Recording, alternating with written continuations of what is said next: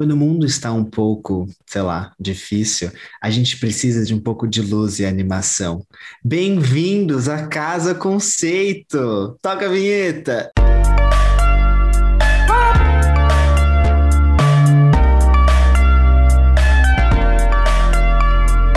Farofa Conceito. A gente Olá, precisa encher galera! ele de cor. Exato, eu esqueci o que ela falava, eu inventei. A gente precisa encher ele de farofa e também de conceito. Então, antes de eu falar aqui os recados, eu preciso falar para vocês que eu sou o Jean. Eu sou o Arme. E eu sou o Fábio. E como eu falei para vocês, nós somos o Farofa Conceito, aê, e viemos encher o seu mundo de cor, ou talvez, enfim, de gostos um pouco azedos, como a gente vai falar em breve nesse episódio, no Eu sou 119. cítrica.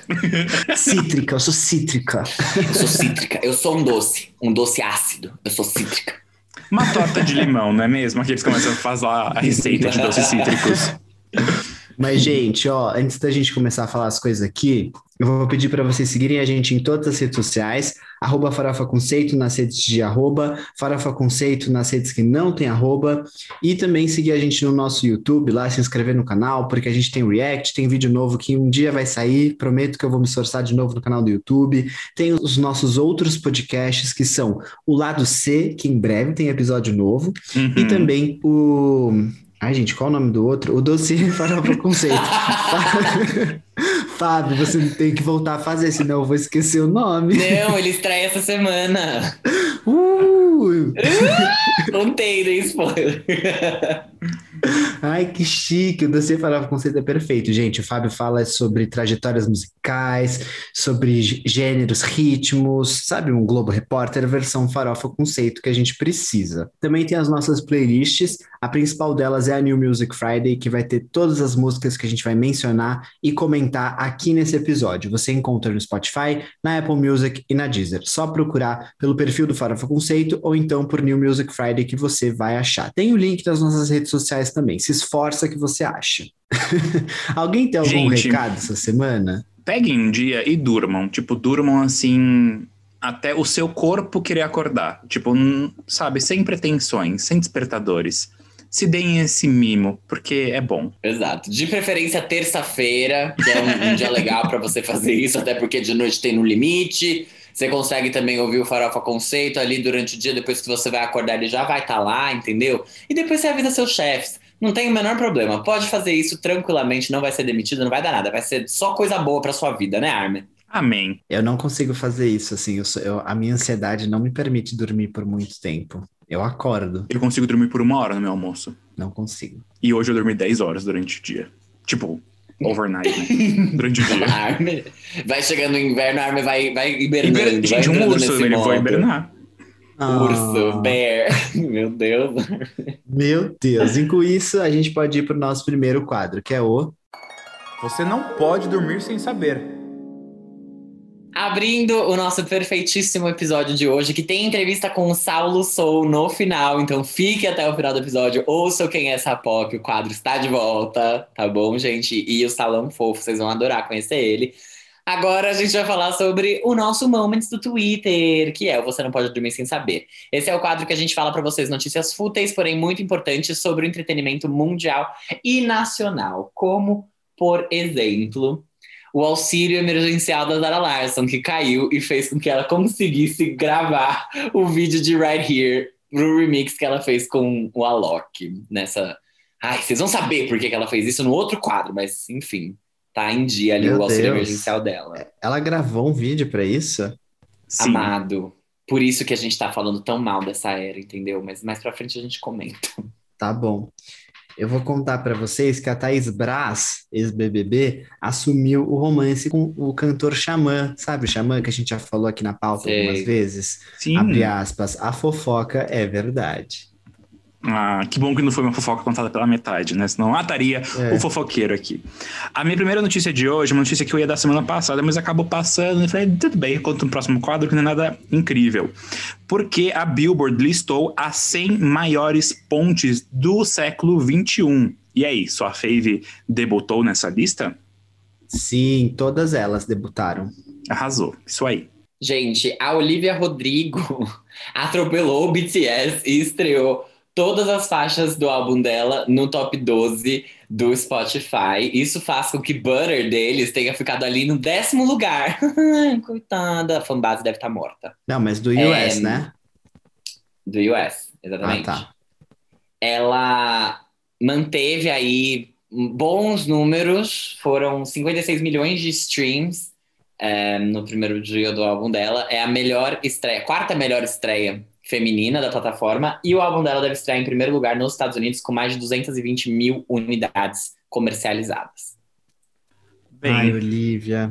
Ela acelerou o carro, né? Tirou a carteira, mas ultrapassou todos os limites de velocidade. A Pink falou sobre o passado da Britney Spears e ela revelou que ela gostaria de ter estendido a mão para ajudar a Britney. E realmente faz sentido, assim. É isso, uma pena que não, não estendeu na época, mas agora sim. O Billy Porter quebrou um silêncio de 14 anos em uma entrevista e disse, abre aspas, é assim que uma pessoa com HIV se parece agora. E ele disse que a série Pose foi muito importante para esse momento da vida dele. Ele é soro positivo? Sim. Sim, ele é. Ele revelou agora. É, faça uma campanha aí, se você está ouvindo esse episódio agora, para o Fábio assistir a série Pose. É super acessível, tem um sistema de streaming que chama Netflix, e assim, dá super para assistir. E, e, se vocês apoiam esse movimento, por favor, tweetem. well, well. Gente, nem on nem off, Poca Gomes mostrou que mesmo deitada, ela consegue vigorar e conquistou o certificado de platina no Reino Unido pelo single Good For You. E aí nem on nem off, porque agora ela levantou do sofá, postou um story dançando enquanto grava materiais inéditos para o seu quarto álbum solo. Eu fiquei bem confuso por um nada. instante. É. Calma, de quem você tá falando? Da Selena Gomes. Ah, ah porque eu adoro, entendi, tá bom, ok. Ok, é, Good For You. Gomes, o clipe de Good For You é ela deitada, ela não está em pé em nenhum take, não sei se vocês já perceberam Meu isso. Meu Deus do céu! Ela tá sempre, ou ela tá sentada num banquinho, ou ela tá deitada num sofá ou no chão. Então, Ai. assim, tem lugar pra deitar? Tô indo. E depois ela postou um story dançando, loiraça ali, tipo, toda felizinha, vem aí novo material. Tô animado pra série nova dela. Outra coisa Sim. que eu tô animado é. Ela tá lançando álbum... um álbum, você tá animado pra série? Brincadeira. Pode estar animado ah, pros tô, dois. Eu acho que eu tô é, animado pros dois, mas para a série mais, sabia? Eu acho que a, a série, série vem antes, boa. eu acho. Né? Vem em agosto. É, a série vai ser boa para ela. Mas o que eu tô animado é pro álbum da Luísa Sonza, que finalmente terminou a, a era aí de gravações e tá pronto e em breve vai ser lançado. Tô animado para ver o que a Luísa vai lançar. Olha só, e eu tô animado por um álbum que já foi lançado. A Ariana Grande celebrou cinco anos do álbum da carreira, Dangerous Woman, relançando aí com as duas faixas que eram exclusivas da Target. E são ótimas, eu adoro. Ah, como que é? Eu sempre confundo o nome da faixa, calma aí. Step On Up? Isso, obrigado. E Jason Song, Gave It Away. Um homem tímido ligou 159 vezes para uma agência de emprego, não falou nada em nenhuma das 159 vezes e foi preso por causa disso acharam que ele tava passando trote. Tadinho. Nossa, mas precisa de uma terapia aí, né? É. 159 é. vezes, gente. Insistente ele, bem insistente. Manda um zap da próxima. É, ai. Vai, então vamos, vamos terminar esse quadro aqui e a gente vai pro próximo, que é o. Giro da Semana. Nesse quadro aqui, que é o Giro da Semana, a gente vai falar para vocês de todos os lançamentos do mundo pop. Mas antes, né, da, dos lançamentos que a gente vai comentar as nossas opiniões, a gente tem as menções honrosas, que são aquelas músicas que a gente vai ser bem brevinho na discussão. Na verdade, mal vai ter uma discussão, é só realmente aqui o papel informativo do Farofa Conceito para você. Começando com o Fábio. Exatamente, gente. A primeira notícia é que eu estou lançando um álbum, brincadeira, não é isso. É, a gente queria fazer uma menção super especial para Gabi Lins, que se tudo der certo, vai vir aqui em algum momento conversar com vocês também, bater um papo no nosso Quem é essa POC. Mas ela é uma cantora, uma artista lá da Bahia, que tá lançando agora seu segundo single chamado Fruta Estragada. Vocês podem conferir, é um pop bem gostoso. A gente participou de uma listening party do, do trabalho dela e tá bem legal, vai fazer parte de um projeto no futuro. Mas a recomendação agora é que vocês ouçam muito Fruta Estragada, ouçam muito Onde a Fumaça é Fogo porque as músicas estão bem legais e ela traz uma, uma pegada bem brasileira e pop nesse primeiro momento, então vale a pena vocês escutarem. tudo. A próxima menção é de uma duplinha. Uma duplinha especial, Anne-Marie e Niall Horan, que se uniram para o lançamento do single Our Song, que já veio com videoclipe. A música é uma composição dos dois, e lembrando aqui que Anne-Marie lançou vários singles em 2020, incluindo uma parceria com a Doja Cat, e o Niall está na seca desde Heartbreak Weather, álbum também de 2020. Aqui Kabum, a nossa eterna louca de pinga. Louca de pinga. Ela lançou a primeira parte do álbum de estreia dela, o Kikadão Volume 1. O álbum traz participações da Lia Clark e da Mia Bad Girl. Na verdade é Bad Girl, sem o R. Girl? Girl. Yes, É. Mia Bad Girl. Amei. O 21 Pilots finalmente lançou o sexto álbum da carreira deles, chamado Skilled and Icy. Recentemente eles lançaram o single Shy Away e essa semana mesmo veio Saturday e agora a gente recebeu o álbum completo. Skilled and Icy sucede o Trend e vem depois do sucesso do single Level of Concern nas paradas de rock. O single Level of Concern que não está no álbum, no caso. ai, no- eu falo, ai, all the time, mas enfim, chega lá. O próximo álbum da Marina, Marina, ex The Diamonds, vai chegar no álbum 11 de Esse junho. nome é horrível. Não, uma pausa, uma pausa. Esse nome é horrível. Quem ela pensa que ela é pra se chamar Marina? Só Marina. Vai se fuder. Pelo amor, muda isso. É Marina and the Diamond. Eu não consigo. Marina. Hã? Marina, Marina. Abramovic? Pra mim, Marina é essa, artista de verdade. Brincadeira, aqueles que rebaixam uma pra falar da outra. Mas não é isso, não é isso. Mas é só que é muito ruim esse nome. Marina é um nome ruim pra, pra artista, assim, sabe? É, é muito, é muito comum, né? E aí fica difícil de achar. O Jean mesmo já fez aqui um desabafo uma vez falando que ele só acha as coisas pra fazer a pauta se procura como Marina ex The Diamonds. Mas enfim. Enfim, ela vai lançar aí um single no dia 11 de junho, mas ela já resolveu lançar a faixa título como single, que se chama Ancient in a Modern Land. Essa faixa já está entre nós e já veio com um videoclipe. Aproveitando o momento, ela anunciou uma live paga que acontecerá no deserto para o Dia dos Namorados aqui no Brasil. O álbum vai suceder o Love and Fear lá de 2019. Gente, a Alanis Morissette lançou o single Rest, que é uma música que foi originalmente apresentada ao vivo é, em 2017 em um tributo que ela participou ao cantor Chester Bennington, que era o vocalista do Linkin Park, enfim, que cometeu suicídio. A gente não precisa nem falar que a música fala sobre saúde mental e é um alerta para os perigos da depressão, tá bom? Então ouçam essa música da Alanis. Outra diva que voltou foi a Cher. Ela acabou de completar 75 anos, são 75 anos sendo a deusa do pop. E aí a divindade aproveitou o momento para lançar o seu novo single chamado Walls. A canção já havia sido apresentada ao vivo em 2017 em um evento beneficente da organização da Cher, a Free the Wild. A música foi lançada agora, antes da estreia do seu documentário Cher and the Loneliest Elephant, e ela avisou: o 27º álbum de estúdio está Gente. a caminho. Uma pessoa, Ai. tipo, da nossa idade, querer se tornar fã da Cher hoje é uma missão muito difícil, né? Se alguém é muito quisesse. difícil. É muito difícil. Juro. Eu Mas- tava mas- vendo. Mas precisa ouvir Cher pra ser fã da Cher? Não, sou Não, fã mas da assim- Cher, tipo, admiro, mas se eu quiser ouvir, tipo, tudo da Cher, é, É, muito ah, trabalho. Ah, não, não, não. É uma não. discografia aí.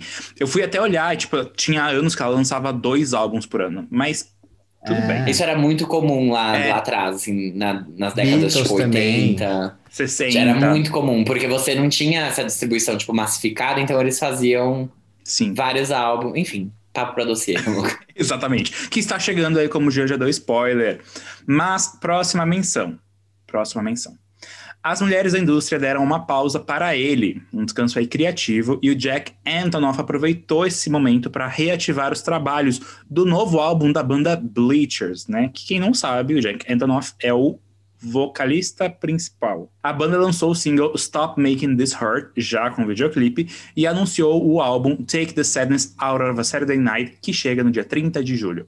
Os singles 45 e Chinatown foram previamente lançados em novembro. É bom mesmo que ele não demore, pois a loirinha da Pensilvânia logo logo vai botar ele de novo no porão para produzir mais um AOT, mais um álbum of the year. Tan, tan, tan.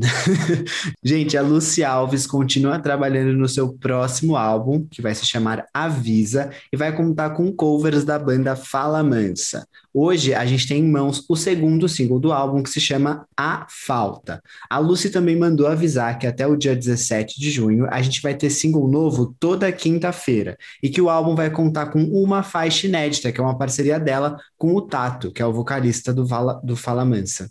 Então, bem, com essa informação, a gente já está previamente avisando que você pode ver toda semana uma faixa nova de Lucy Alves, mas a gente não vai mencionar todas elas, porque É. senão, socorro do Fora Conceito. Gente, juro, eu não vi pose. Vocês acham que eu sei quem é Lucy Alves? Sinceramente, isso aqui é coisa do Jean Vitor. O Holy Alexander está empenhado na divulgação da nova era do Years and Years e acabou de lançar um remix da Pop Perfection Starstruck com a rainha Kylie Minogue. Nossa, esse texto tá tão gay quanto essa música. Lembrando que recentemente o Years and Years lançou o single com Elton John e tem álbum novo vindo por aí.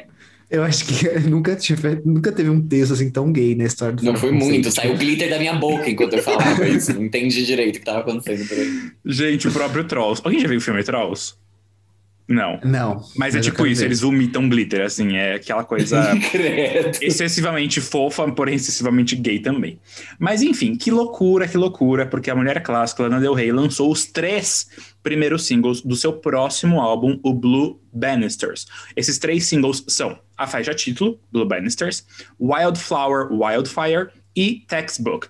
O que impressionou os fãs é a identidade visual dos singles, feitos aí com uma linda selfie e um app de edição de celular, hashtag made with Android, ou também naquele pique art, funciona muito bem.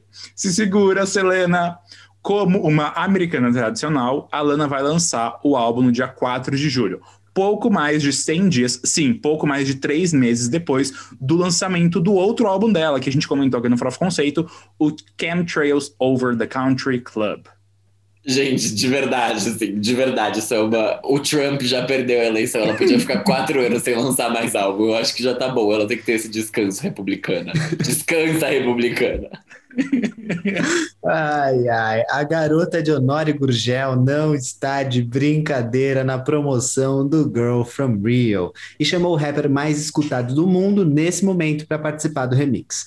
A gente tá falando da Anitta com o da Baby, que é o da Baby é o maior rapper hoje em dia, tá? Ele tá com o maior número de reproduções. Saiu em todas as notícias isso essa semana, tá bom? Então a gente tá torcendo para você, Anitta, e pelo sucesso de Girl from Rio. Que bom que a Warner emprestou da Baby, da Dua Lipa, pra Anitta, né? Agora, será que vem aí o investimento que ela merece? Mas de verdade, que lixo o verso dele, que lixo o verso dele nessa música. Cagou tudo que a Anitta vinha construindo, como tipo, ai, quebrar os padrões do Rio de Janeiro, quebrar estereótipos, tipo, cagou tudo. Ele fala que ele vai vir pro Rio pra transar. Basicamente Ah, isso. E Isso ótimo. foi aprovado pra entrar na música. Isso só mostra o quanto que ela não tá nem aí mesmo com a carreira dela mais. Boa Mas deixa eu sorte, te falar uma coisa. Eu vi um Song Association esses dias da El. Que se você nunca assistiu esse quadro, assista, porque ele é muito bom. Mas aqui as gays do Fora Conceito amam, amam muito. E aí a vi. palavra. Eu já vi. Fábio. Mentirosa! E aí a palavra era right. E a única música que eu consegui pensar era Left Foot, Right Foot Levitating. E aí. é isso. Muito bom. Os Jonas Brothers estão mais unidos do que nunca e acabaram de lançar uma parceria com o DJ Marshmello na música Leave Before You Love Me. A canção foi apresentada no Billboard Music Awards e a gente comentou o Billboard Music Awards lá no nosso Twitter, no Spaces, e eles já aproveitaram para anunciar a turnê The Remember This Tour, que acontecerá apenas nos Estados Unidos. Será que eles estão mandando a gente lembrar porque eles vão se separar depois? Não sei. Mas o que eu sei é que essa, sei lá, é a minha faixa favorita dos Jonas Brothers. Ela mal saiu, já amo. Achei ótima mesmo. Parabéns, Marshmallow. Eu e o Jonas Jean falamos no backstage, a gente chuta que vem álbum novo por aí, né? Vamos ver. A Rosinha, a Pink, lançou aí o documentário sobre a turnê Beautiful Trauma, lá 2019. Foi a maior turnê do ano, que foi Beautiful Trauma, mas também teve do álbum Hurts to Be Human. Foi uma, uma zona, uma zona. E esse documentário já está disponível no Amazon Prime Video para você assistir. O álbum com a setlist do show e a música original All I Know So Far, junto com Cover Me in Sunshine, já estão nas plataformas de streaming. Ela fala do Brasil nesse, em algum momento? É para falar? Pode falar. Não. Então eu não vou ver. Ainda bem que você falou. Imagina, eu assisto e tenho essa quebra de Fê, expectativa ruim. Juro. falsa. Não, ai, gente, eu, ai, po- ai, eu vou falar, foda-se, é spoiler, tá? Se você não quiser ouvir, você pulei 15 segundos. Mas basicamente a construção do documentário é ela se preparando pro show no Wembley Stadium, que é tipo 80 mil pessoas, uau, é uma coisa muito grande. E aí, tipo, acaba no Wembley Stadium e eu fiquei, Ah, Amiga. igual da Gaga, do Super Bowl. amiga, sério Journey mesmo? to Super Bowl. Gente, ela pisou na cabeça de 100 mil brasileiros durante o Rock in Rio e ela me vai fazer uma gravação do Wembley Stadium? Com licença. Com licença. Ai, gente, outra coisa que é com licença aqui no meu país é que é aquela coisa, né? O BTS lançou um single novo, quebrou vários recordes que eu nem sei dizer qual Não, foi. importa, não importa. Não importa nem um pouco. Provavelmente foi, ai, videoclipe mais assistido em 24 horas. Ai, mais streamings em um dia, no dia de estreia. E se eu tô errado, não quero que me corrijam, porque é isso. Foda-se. É, e assim como Dynamite, o novo single Butter é uma música completamente em inglês e foi performada no Billboard Music Awards. E esse é o primeiro single do próximo álbum do grupo. Eles já lançaram É um álbum esse ano, porque eles lançam tipo quatro álbuns por ano, né? A gente tava falando da Cher, dos Beatles, mas eles É. têm... A, a Cher da, da geração alfa. Não sei se eles lançaram, Armin, não sei te responder. Quem lançou e relançou foi a Zara Larson, né? Que do pôster foi pro outdoor. A gatinha aí lançou o seu álbum Poster Girl, mas agora é a Summer Edition, que é uma bosta. O álbum veio com as inéditas Morning e Last Summer, além de alguns remixes, como o de Right Here, que foi feito pela Loki, que foi aquele lá que ela usou o auxílio emergencial dela pra gravar.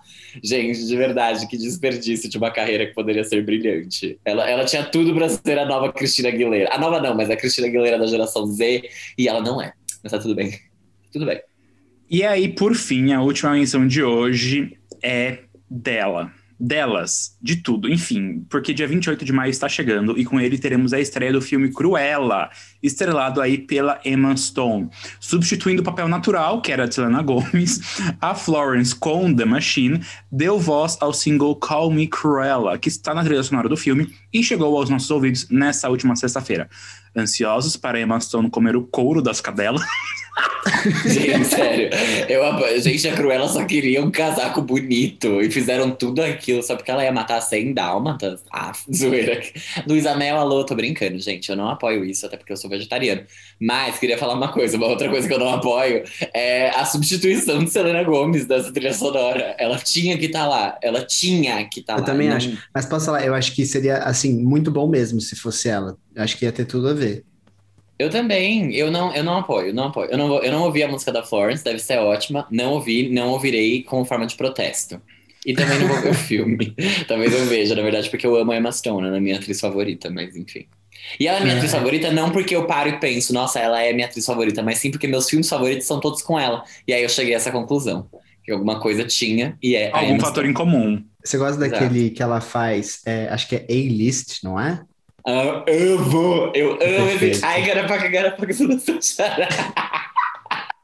Eu amo muito esse bom. filme, é muito bom. Ah, não, E não é isso, Zombieland? é Easy Easy A, é. A. Isso. Zombieland eu não Zombieland?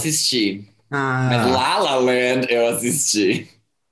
E assisti também The Help, que eu adoro. Esses três filmes são, são tudo pra mim. você já viu um que ela faz também com o Ryan Gosling e com o, o Steve La La Carell? Land.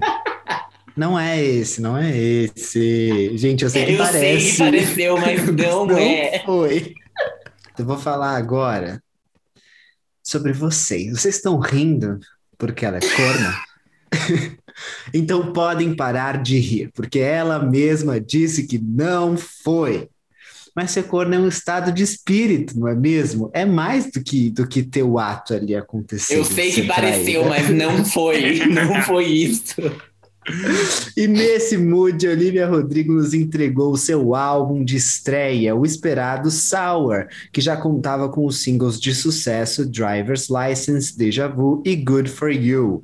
E que provavelmente vai estrear aí primeiro na Hot 100. A gente só não confirma porque estamos gravando no final de semana e a lista, se não tiver nenhum problema de jabá, sai na segunda-feira. Sempre dá tempo de contabilizar ali o jabá da Dua Lipa pra ela barrar. Vamos, vamos lá, Dua. Libera aí esse cheque. É importante lembrar que a segunda temporada de High School Musical, The Musical, The Series está no ar. Joshua Bassett tá muito bem. Nessa O Gê escreveu gostoso, gente. É. Eu não sei porque que ele teve vergonha de falar agora. Já a Olivia, não sei, porque não faz meu tipo. A crítica amou o álbum e a internet está bem comovida. E aí, vocês, gays, como vocês se sentiram? Eu acho que assim, eu não, eu não vou dizer que eu não gostei. Eu vou dizer que eu não gostei, mas que não é um álbum ruim. Não, é, tipo, eu não gostei, mas é muito Não- mais uma é do questão seu pessoal do feitio, que uma entendi. questão. Exatamente. Não que não seja do meu feitio, mas eu acho que existe um hype em cima desse álbum que faz ele ser mais do que ele realmente é. Coisas que eu vou elogiar. A produção, que tá maravilhosa. As faixas são muito bem produzidas. É, as estruturas de música, eu acho que a, a Olivia, ela tem um- essa coisa de ser artistona mesmo, de escrever, e, e ela tenta fazer diferente e quebrar o- os padrões, implantar terceiros seios na música dela, fazer com que elas não sigam uma estrutura que, que é óbvia, e isso é legal. Tipo, Sour não. É, Brutal, que abre o álbum, ela não é uma música óbvia. É, mas acho que são essas duas coisas que eu tenho de, de bom pra falar, que são pontos muito bons. É muito legal você escutar um álbum desses. Ah, eu acho que ela conseguiu fazer um trabalho que é diverso e coeso ao mesmo tempo. Então, nisso, pontos super positivos pra ela. É um bom álbum, falando de qualidade, falando de, do potencial que ele tem. Mas eu sinto que existe um hype tão grande em cima dela pra um negócio que, putz, o Plastic Hearts é muito bom também, gente. Vocês já ouviram? Já lembraram pra ouvir? Vocês estão vocês estão animados porque é uma adolescente fazendo rock? A Miley Cyrus já, ela não é adolescente, mas então vocês têm preconceito com velhas, cuidosas? Porque Cuidosos. assim, ela tá com 20, ela vai fazer 28, esse ano 29? 29 anos. E ela não pode mais falar. Eu acho assim, em alguns momentos, eu sinto que existe um hype maior do que realmente ela entrega. As letras têm aquele problema que a gente comentou no episódio passado, não quero ficar sendo repetitiva, mas de ser muito. Ela vai além do que seria necessário pra, pra gente entender a mensagem. Ela acaba sendo muito literal, muito visceral em alguns momentos. Tiveram várias músicas, Trader, por exemplo, que eu ouvi e eu tava adorando a faixa. Quando chegou no final, eu falei. Porque ela fala alguma coisa de tipo. Ai, eu vou estar ótimo e você vai estar chorando. E eu ficava, ai, não precisava disso, né? E aí eu, tipo, descurti a música, porque eu não quero ficar ouvindo esse tipo de coisa, sabe? De amargurada mesmo. Então ela entregou o conceito que ela prometeu. Em alguns momentos eu achei Billie Eilish demais pra Olivia Rodrigo, em alguns momentos eu Jealousy, achei Lorde demais pra. É, Jealousy Jealousy eu não gostei, eu achei muito Billie Eilish. Em alguns momentos eu achei Lorde demais pra Olivia Rodrigo, que foram os momentos Quais? que eu gostei. Hope You're Okay. Uhum. Achei muito bom e bem Lorde. Um, assim como Driver's License tem uma pegadinha Lorde e Deja Vu também. Mas não gostei da música que ela sampleou New Year's Day, achei que ficou ruim. Mas tudo bem. Sério? Eu gostei. Não, né? Interpolou. Achei ruim, é porque eu já não gosto de New Year's Day, né? Ah, tá. eu então tive tá. foi um processo pra eu começar a gostar de New Year's Day. Essa música achei tão sem, meio sem ritmo, sabe? Não curti muito não, não gostei.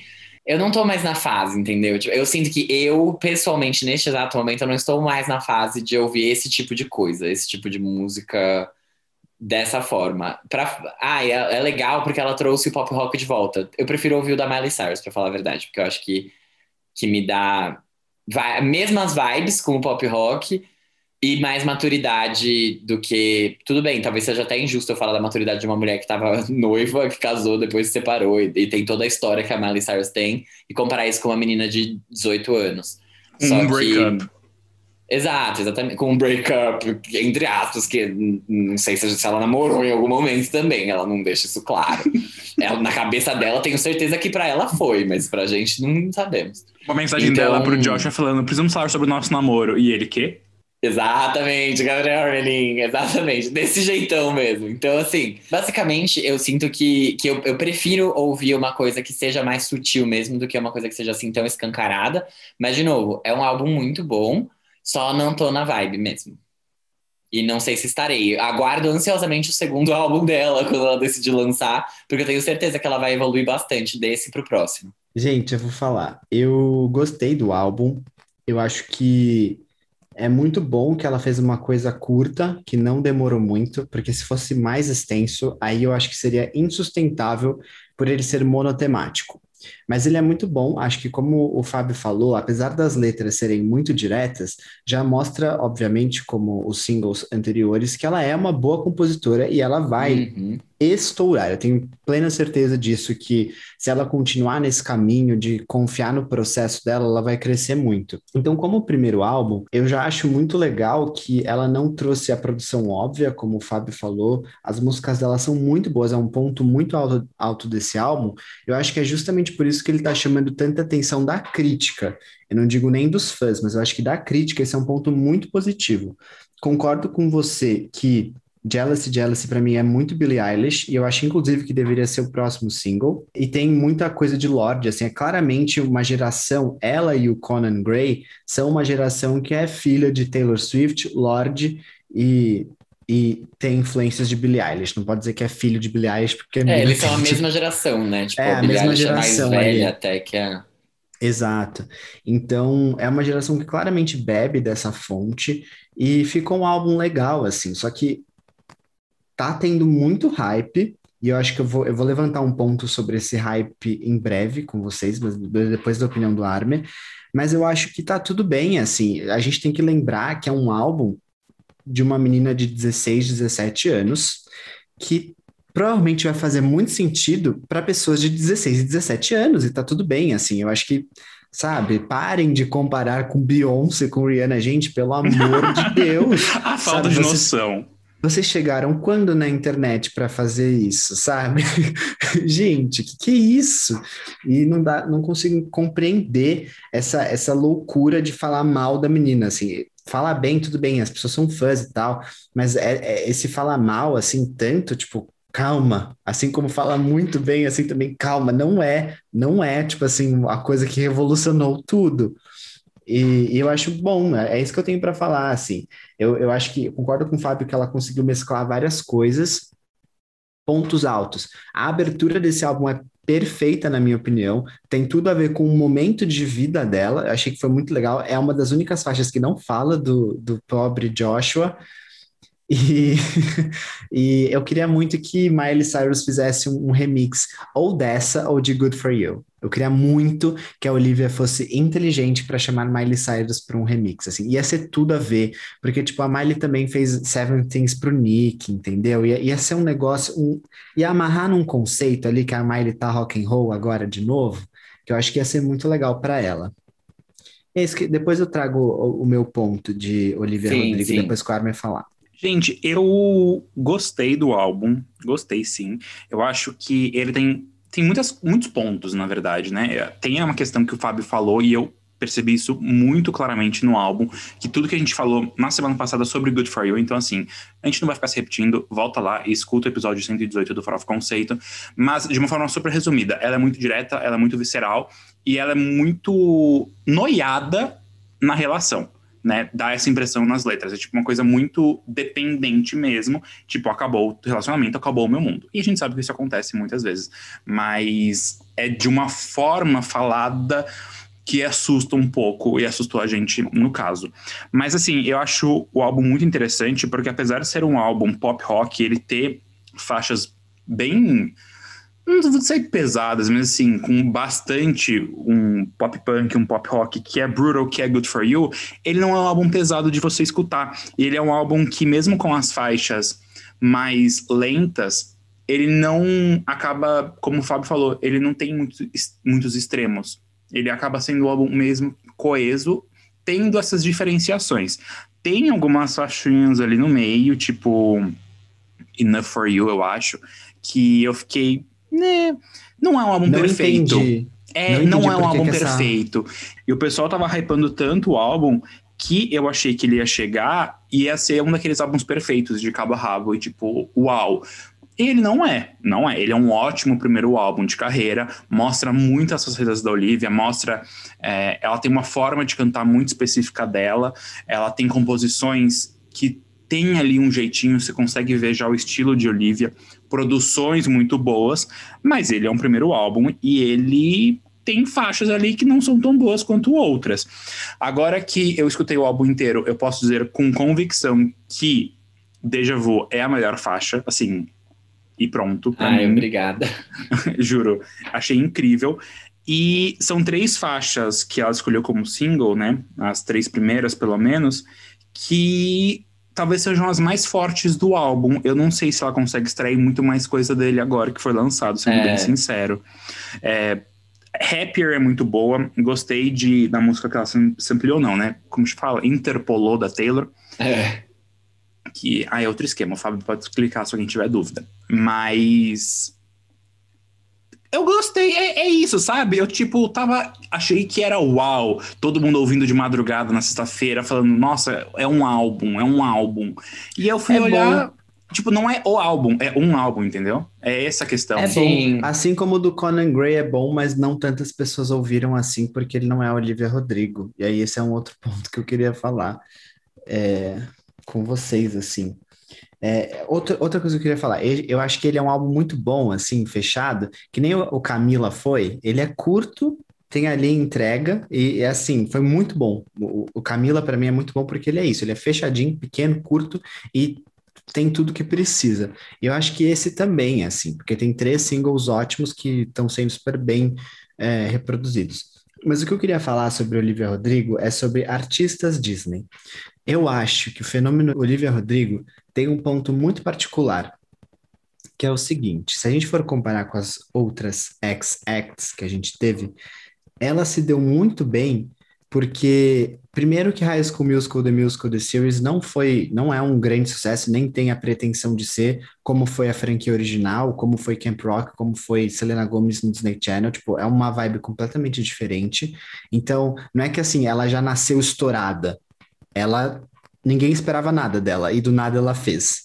Então, tipo, ela, ela não, não teve aquela quebra de coisa, assim, todo mundo em cima aqui que ia ser esse primeiro álbum. Não, ela simplesmente fez e ninguém estava esperando. E ela não assinou com a Hollywood Records. Eu acho que isso faz total diferença no processo Fez. criativo dela. Assim. Com certeza. Total. Eu acho que isso mostra, assim, é, uma diferença muito grande no jeito que a carreira dela está sendo enxergada desde que nasceu.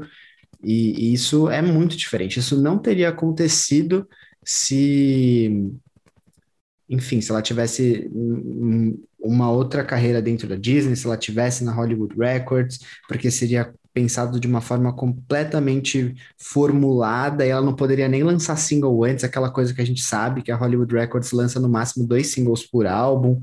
Então, eu achei isso muito diferente assim da carreira da Olivia. Eu fiquei, eu achei legal, achei mais saudável até para ela. Fiquei feliz por isso nesse sentido.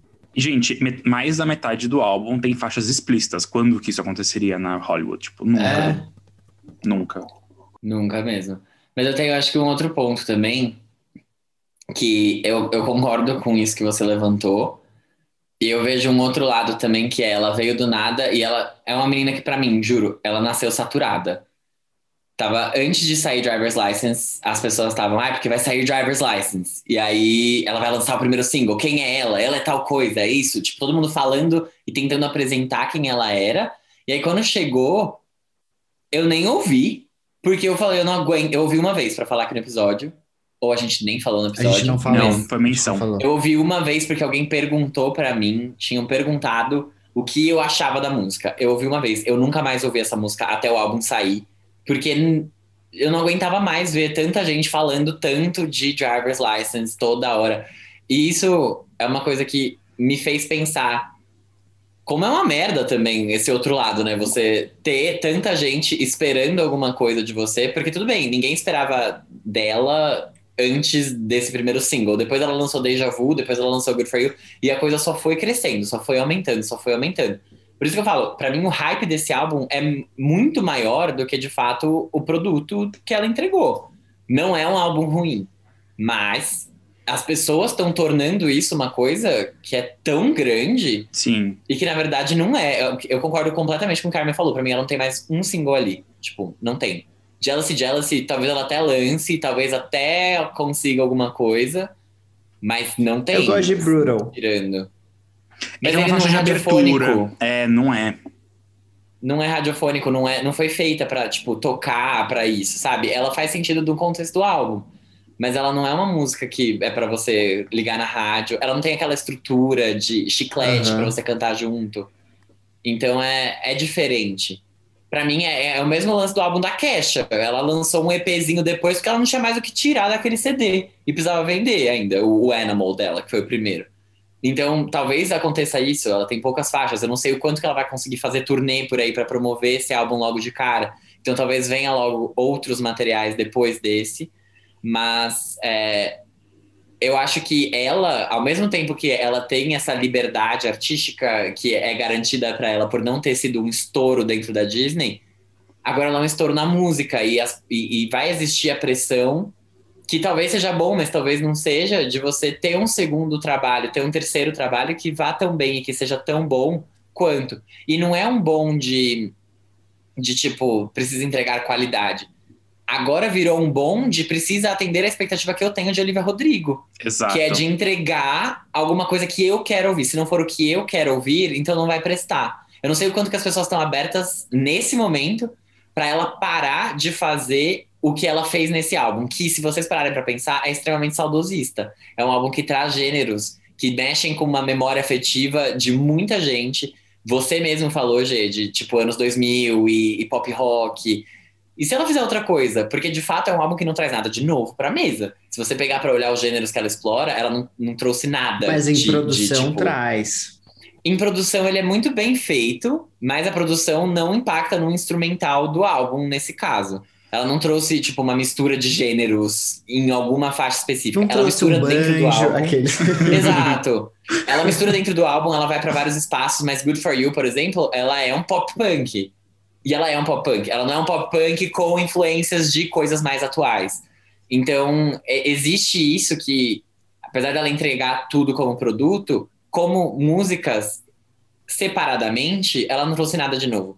Então, quando ela trouxer, porque ela vai trazer, ela é muito artista, é, será que as pessoas vão aceitar tanto? Ou elas vão continuar esperando que, que venha aí alguma coisa que mexa com esse, esse ponto de todo mundo, sabe? Essa volta. Porque não tem tanta coisa assim para fazer também, se for olhar. E ela vai fazer um feat com 50 Cent da próxima vez lançar como se fosse 2004. não vai, né? Então, assim, é, é, meio que. E isso me preocupa, mais até saindo do, do espectro, gostei do álbum ou não, isso é uma coisa que me preocupa pra carreira dela, de modo geral, porque eu não quero que ela leve quatro anos para lançar outro álbum. Desculpa, desculpa, Olivia, achei sua pílula, entendeu? Não, não quero. Eu gostaria que ela continuasse produzindo. Se ela for parar pra lançar, porque, por exemplo, a Lorde sumiu, cara. Eu sou traumatizado, gente. Eu estou traumatizado com a Lorde. Que eu vejo que passou muito por isso também. Então, sei lá. Né, menos a questão da nostalgia, mas mais a questão do tipo, preciso entregar coisas que agora eu quero ouvir. E digo isso até por mim, que falaram, ah, esse próximo álbum dela vai ser hip. Então não lance, querida. Vai lançar alguma coisa que eu quero ouvir, porque eu esperei quatro anos, entendeu? Tipo, não dá pra você vir aqui e lançar uma coisa que eu não gosto. É, mas é isso, visões pessoais mesmo, só um desabafo de Família Manuela, de Fabília Rodrigo. Mas eu acho que ela tem tudo, assim, para Ela já tá mostrando que ela é muito artista, e apesar de eu não ter amado esse álbum, eu quero muito o segundo álbum dela, o terceiro álbum dela. Eu quero muito os próximos, porque eu sei que ela só vai melhorar daqui para cima, entendeu? Não, eu acho também. Eu acho que foi a mesma coisa com a Taylor depois do Fearless, assim, aí, tipo, ela conseguiu e, e, enfim. O que eu acho é só é que tipo eu tenho eu entendo muito o Fábio porque agora isso está acontecendo comigo. Será que a minha era pós-adolescente vai acabar? Acho que não. Mas eu tenho problemas com, com o Conan Gray, que é um dos filhos de Taylor Swift, e eu tenho problemas com Olivia Rodrigo também, porque eu acho que não, não tá mais conversando comigo. Uhum. E aí você fica tipo, Putz, é, que foi o que eu falei, eu preferiria ouvir né? o da Miley, porque o da Miley tem esse gênero, tipo, tem o pop rock é. e tem letras que hoje falam mais com quem, com o momento da minha vida. Tudo bem, eu não separei nem nada disso, mas tipo, eu não. Mas quase, é Mas foi por pouco. Mas eu não, eu não tenho também, tipo, eu não acabei de tirar minha carteira de motorista. Inclusive, eu já tive que renová-la. Isso quer dizer que ela já tá comigo há mais de cinco anos. Eu sei parar parallel Nossa. parking. Eu sou muito bom em, em dirigir. Então, assim, e eu não sou tão amargurado desse jeito. Eu não, eu não tô mais com as emoções à flor da pele como eu estava durante minha adolescência, por exemplo. Pelo menos não essas, talvez eu tenha outras. E, e é por isso, assim, não, não, rolou a identificação de fato, e, e, não rolou num ponto que eu ouço as músicas e fico, meu Deus, isso aqui foi um pouco além do que hoje eu, com a maturidade que eu tenho, com os anos de terapia que eu acumulei e com os cursos de inteligência emocional que eu já fiz como parte do meu plano de desenvolvimento pessoal na empresa que eu trabalho, já não aceitam mais, entendeu? tipo, já não tem espaço para isso. Então, é isso.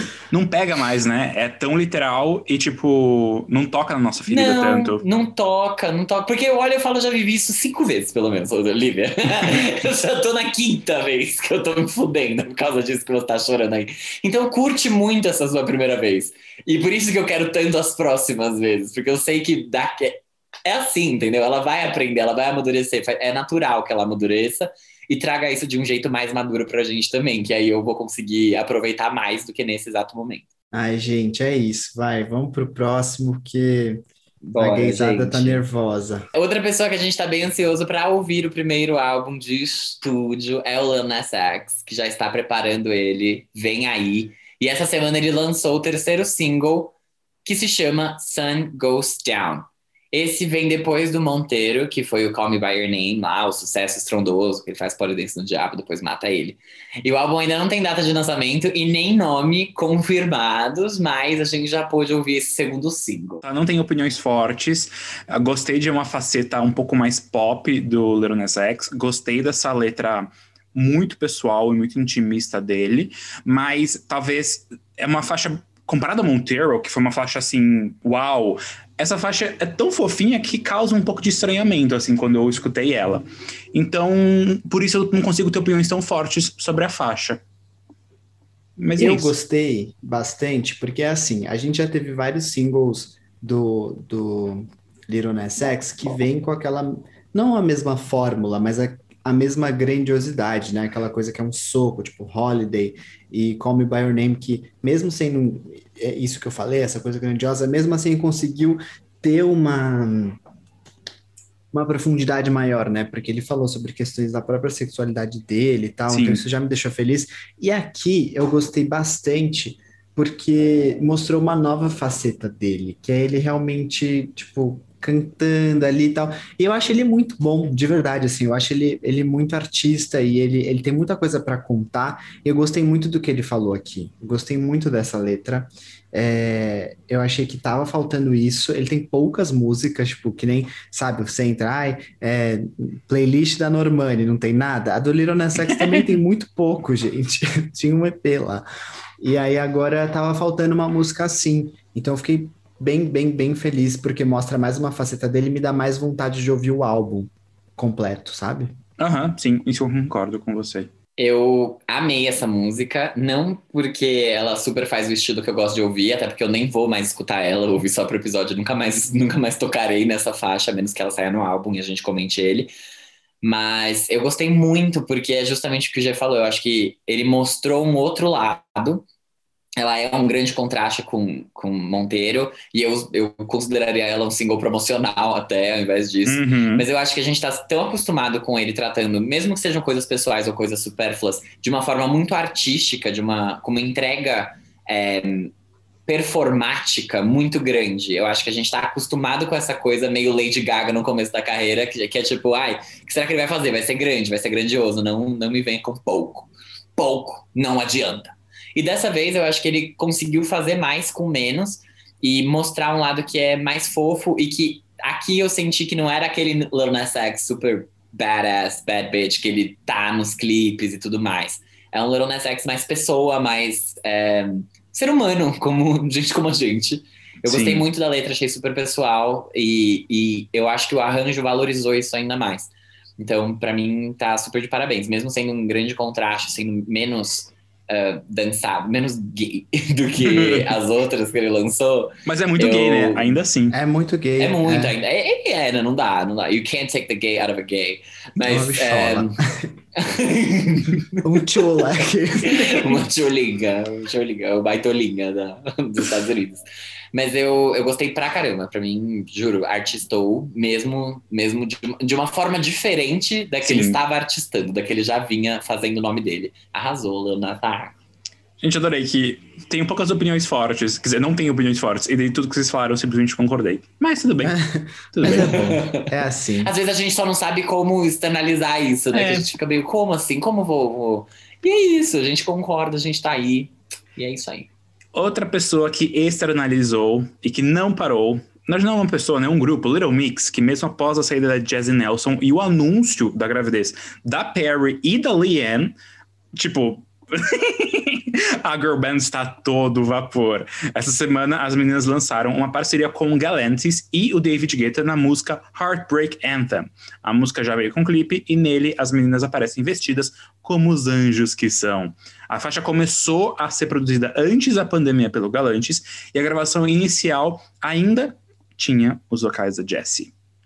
Lembrando que semana passada a Leanne lançou o seu documentário Race Pop and Power. Gostei dessa música. Eu acho que ela tem as mesmas limitações de outras músicas que Little Mix lança com DJs, que no caso é ficar esquecida e não, não ser feito nada com ela. Tipo, ela não faz parte de nada, ela costuma ser. Que nem elas fizeram com No Time for, for Tears, por exemplo, que ainda também tinha os vocais da Jessie Nelson e que acabou entrando numa versão expandida do Confetti lá no final, mas nada foi feito. Eu gosto dessa. O David Guerra veio e trouxe aí o, o pianinho dele, a coisa que ele tem que fazer. Achei que ficou bem produzida, acho que é legal. E dá para perceber muito que tinha Jesse ainda na gravação. Pelo menos para mim, assim, que eu ouço muito Little Mix. Ficou muito nítido que era para ela ter cantado depois do primeiro Uma parte. refrão. Exatamente. Era a Jade Leanne refrão, que foi a Perry. Aí, Jessie Leanne refrão. E não tinham a Jessie, colocaram a Jade de novo. Mas tudo bem, também não tem problema. Uma coisa que eu tô gostando de ver é que, apesar deles, delas estarem com uma menina a menos, elas conseguem manter ainda todos.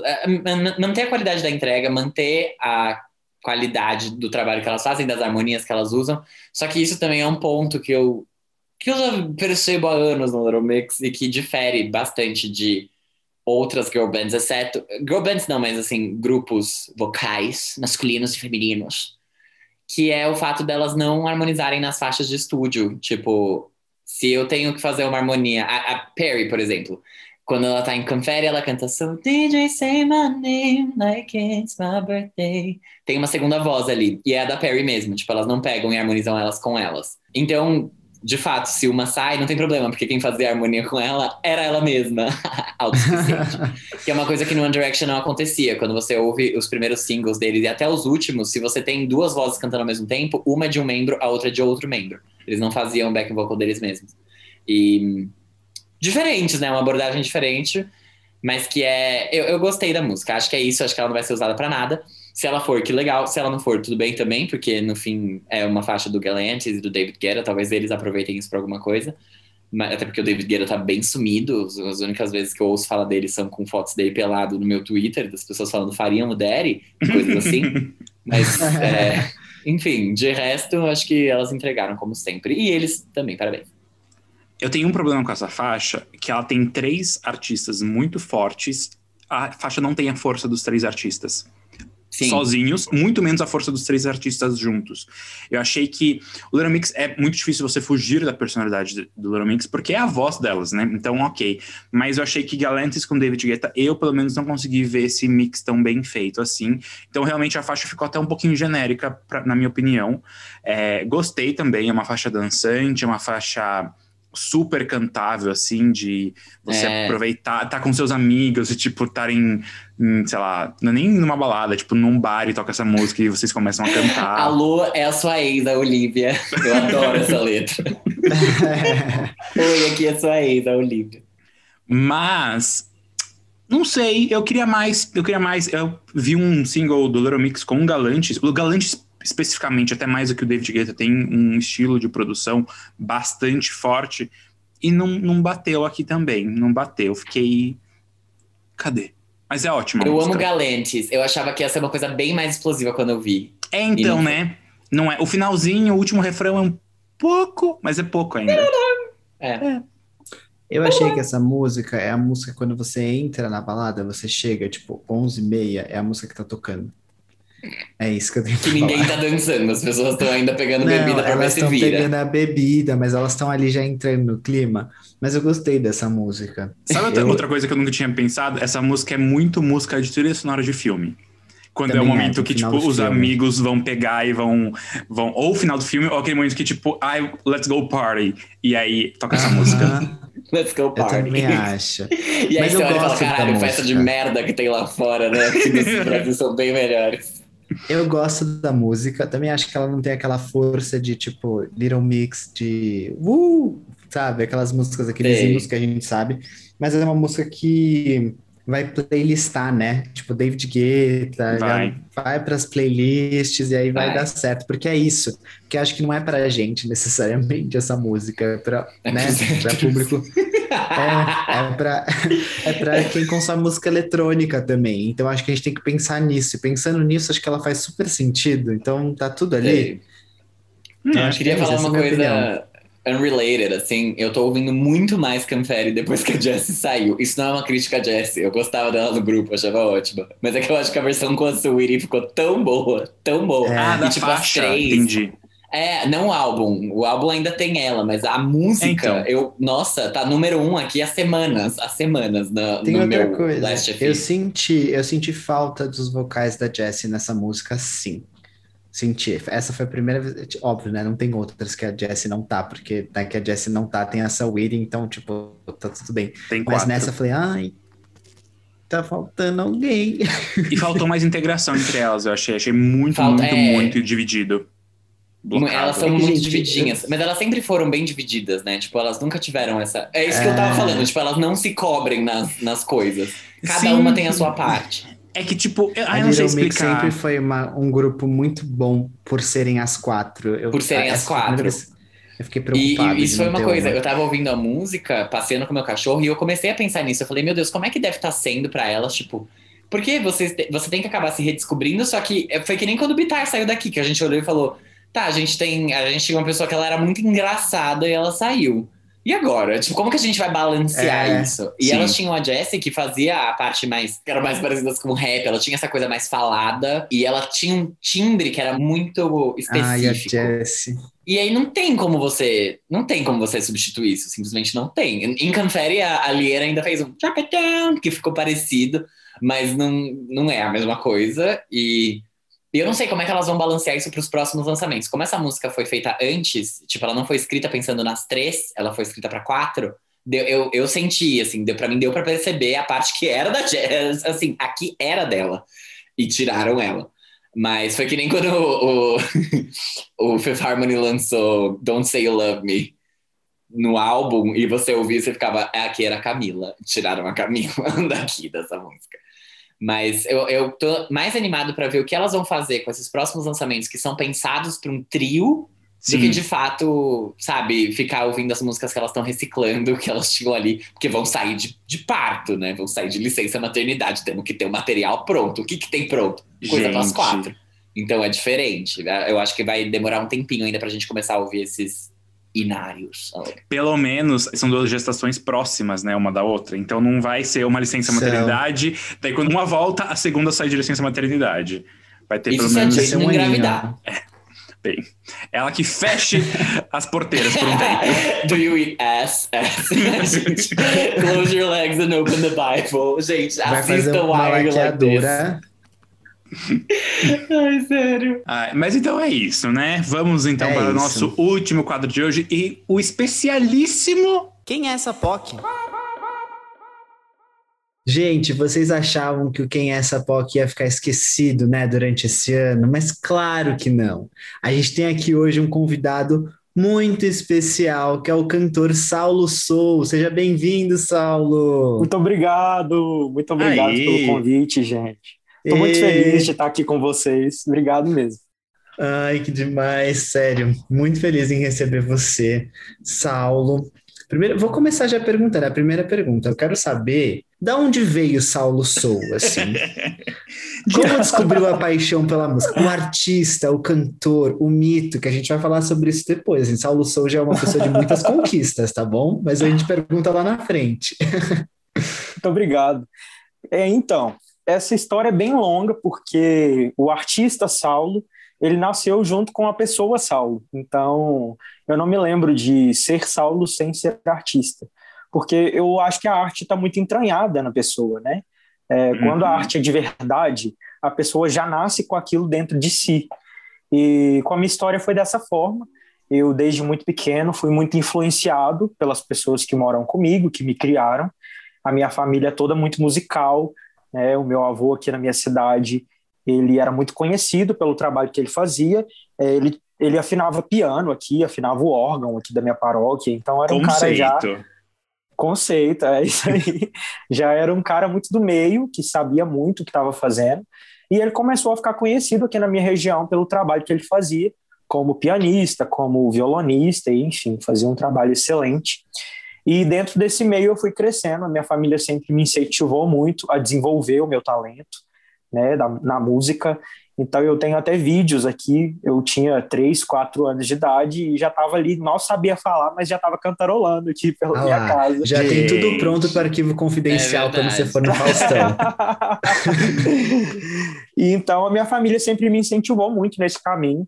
E eu até meio que rejeitava isso no início, porque eu era uma, um adolescente muito tímido, não gostava muito de ser o centro das atenções.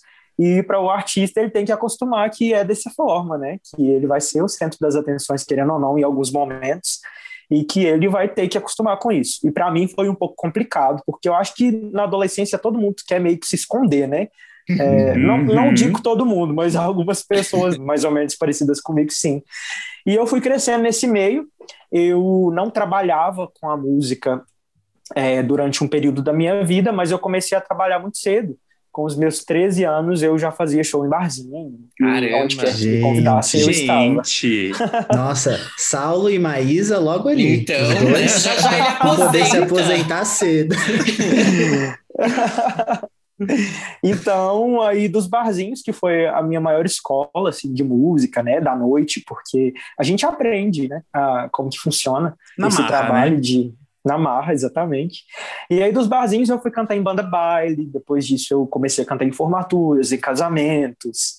Mas eu dei uma pausa na minha carreira de música porque eu fui seminarista. Então eu morei cinco anos num seminário, eu ia ser padre. Caramba! Cinco anos. Você, você quase se Cinco formou, não, anos. não são... Oi? Então, é porque na congregação onde eu fui seminarista, eu demorava 12 anos para me ordenar padre. Então faltava aí um bom tempinho ainda para eu me ordenar. Meu Metade do curso. É, exatamente. Mas eu, É uma Mas eu faculdade de eu me medicina quase. É, é quase medicina. Mas eu me formei em filosofia e, e eu Ah, gostei chique. muito da experiência. Que demais! Eu não sabia disso. Sim. E aí, dentro do seminário, eu sentia falta dessa minha vida como músico, né? Porque lá eu não vivia com tanta intensidade é, quanto eu vivo aqui no mundo, né? Eu falo aqui de fora, Hum. porque parece que o seminário é um mundo à parte, né? Que eu vivi. É, e aí eu não vivia lá esse mundo musical como eu vivia aqui de fora, e eu sentia muita falta disso. É claro que não foi por causa disso somente que eu saí do seminário, mas esse foi um dos, um dos grandes motivos, porque eu sentia muita falta, de- muita falta de ser artista, Aham. de poder cantar, de poder, Meu enfim, Deus. de poder fazer o que eu mais amo, que é a arte. E aí, depois que eu saí do seminário, eu. Nossa, eu tô falando já a minha história inteira. Mas né? Nem é sei se isso, eu Não, tá bom, Vai com tudo, é isso aí. Eu ia comentar uma coisa que essa história dá quase um musical, sabe? Tipo, nível Broadway, Ah, assim, é um garoto verdade. que foi pro seminário, mas tinha um sonho de ser artista, e aí... Olha lá, uma é inspiração pro Saulo. assim, é uma inspiração. Quem sabe um dia eu não viro um musical, hein? Não Quero. é? E um dos sonhos da minha vida é fazer um musical. O Armin Olha escreve só fazer musical. musical. Armin escreve o musical do Amiga, Saulo. nunca É fiz mesmo? Não nada. tem era segredo, nada. mas nada. ele escreve sim. Eu nunca fiz nada a sabe, respeito, ó, eu só Vamos gosto. planejar um musical junto aí. Vamos! Bora. E aí eu saí do seminário em 2018, no meio do ano, em julho. Eu saí em julho, em agosto eu já tinha sido convidado para participar do programa Raul Gil. Não sei se vocês chegaram a ver as apresentações do Raul Gil Ah, e eu tal. amei. E, como que aí- chegou esse convite? Calma, calma. Eu, é, então, é a parte assim É, que eu fui é, convidado. É, eu tô pulando. Eu amo. É tipo, lembra da Seguinte. Mari Gonzalez no BBB, quando ela Eu não me você inscrevi." escreveu no BBB pra quê? Eu não me inscrevi, eu fui Eu fui convidada. Tô me sentindo do camarote, hein? Tô me sentindo do camarote. Mas foi o seguinte, eu tenho uma amigona aqui na região, ela me conheceu quando a gente cantou junto no casamento do meu irmão. O nome dela é Lorena Pimentel. Calma, E calma, calma. já- Uma dúvida, uma dúvida Ah. aqui. Região. Que região? Ah, é que verdade. você é de região. Minas, né? Eu sou de Minas e eu sou de Ah. Formiga, Formiga, que é a terra natal do Padre Fábio de Mello. formiga. Ah lá, ah lá. Spoiler. É, Spoiler. Spoiler. E aí essa amiga minha mora aqui, morava aqui na época pertinho de Formiga, numa cidade chamada Piuí. E ela cantou comigo, ó, ela cantou comigo no casamento do meu irmão. E quando ela conheceu o meu trabalho no casamento do meu irmão, ela disse assim: Saulo, você trabalha com música, você já participou de algum reality, alguma coisa assim? Porque você é muito talentoso, eu tô impressionada. E eu falei: Lorena, não, eu sou seminarista e eu não posso, né, investir muito nessa parte e tal. Aí ela falou assim: Nossa, mas pelo amor de Deus, quando você sair desse seminário, você me procura pra gente fazer alguma coisa junto.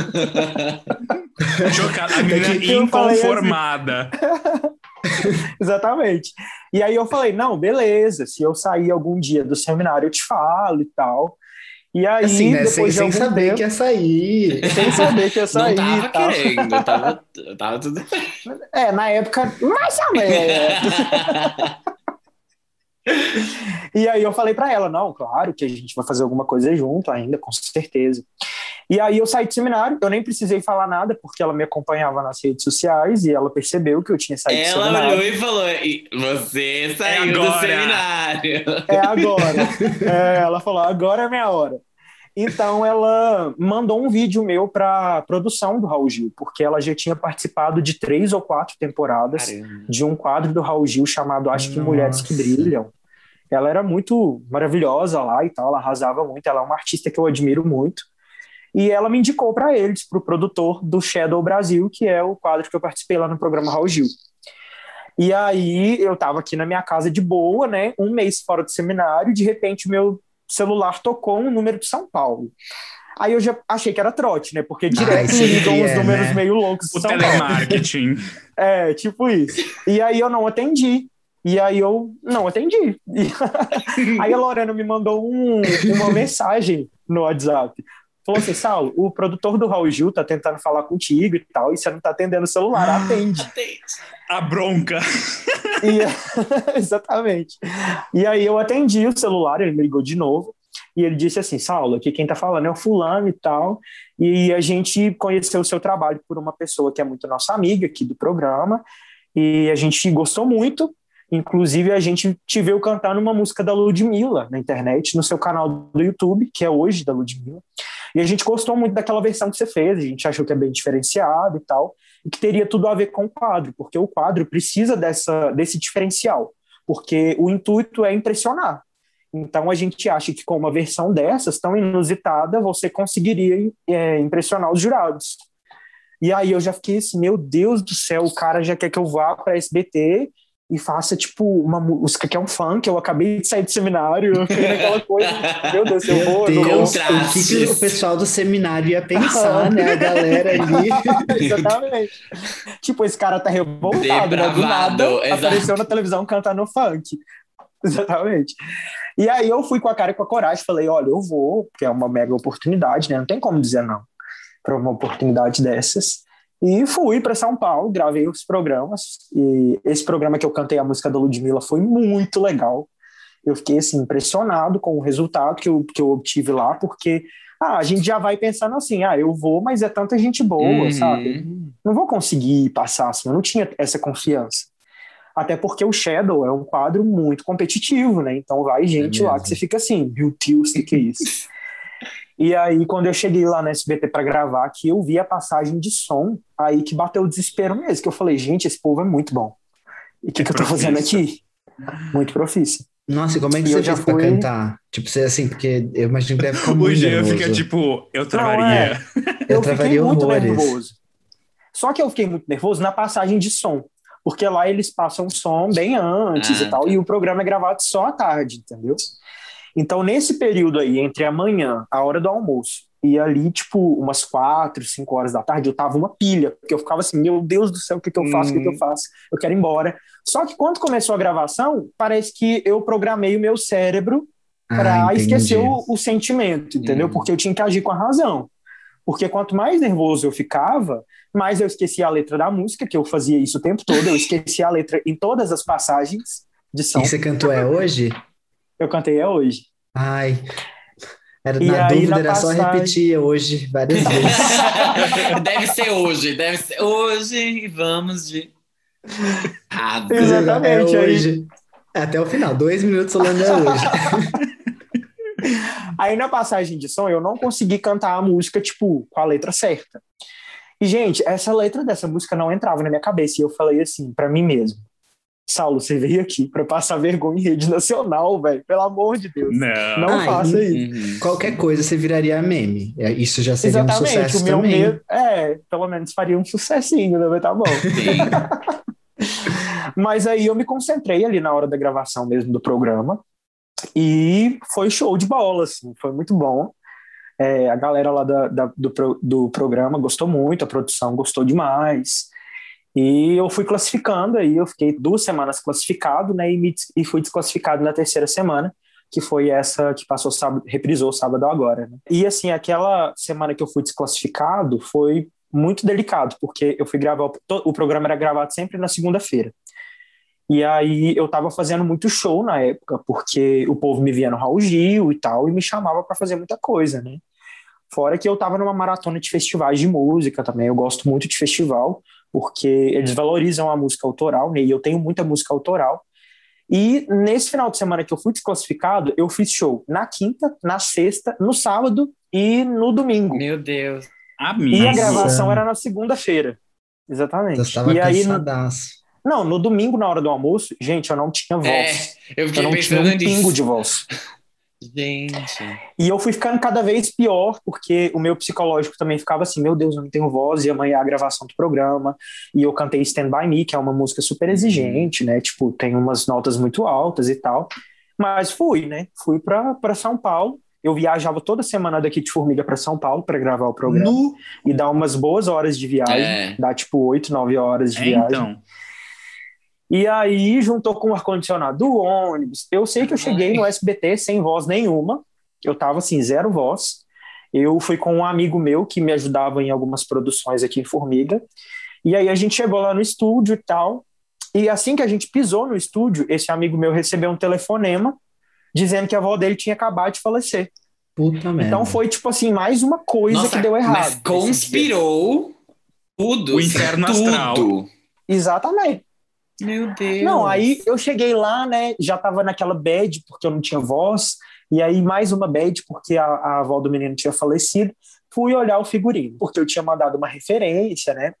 Para eles, como eu queria. Stand By Me tem todo um contexto, né? De uma música que aconteceu numa.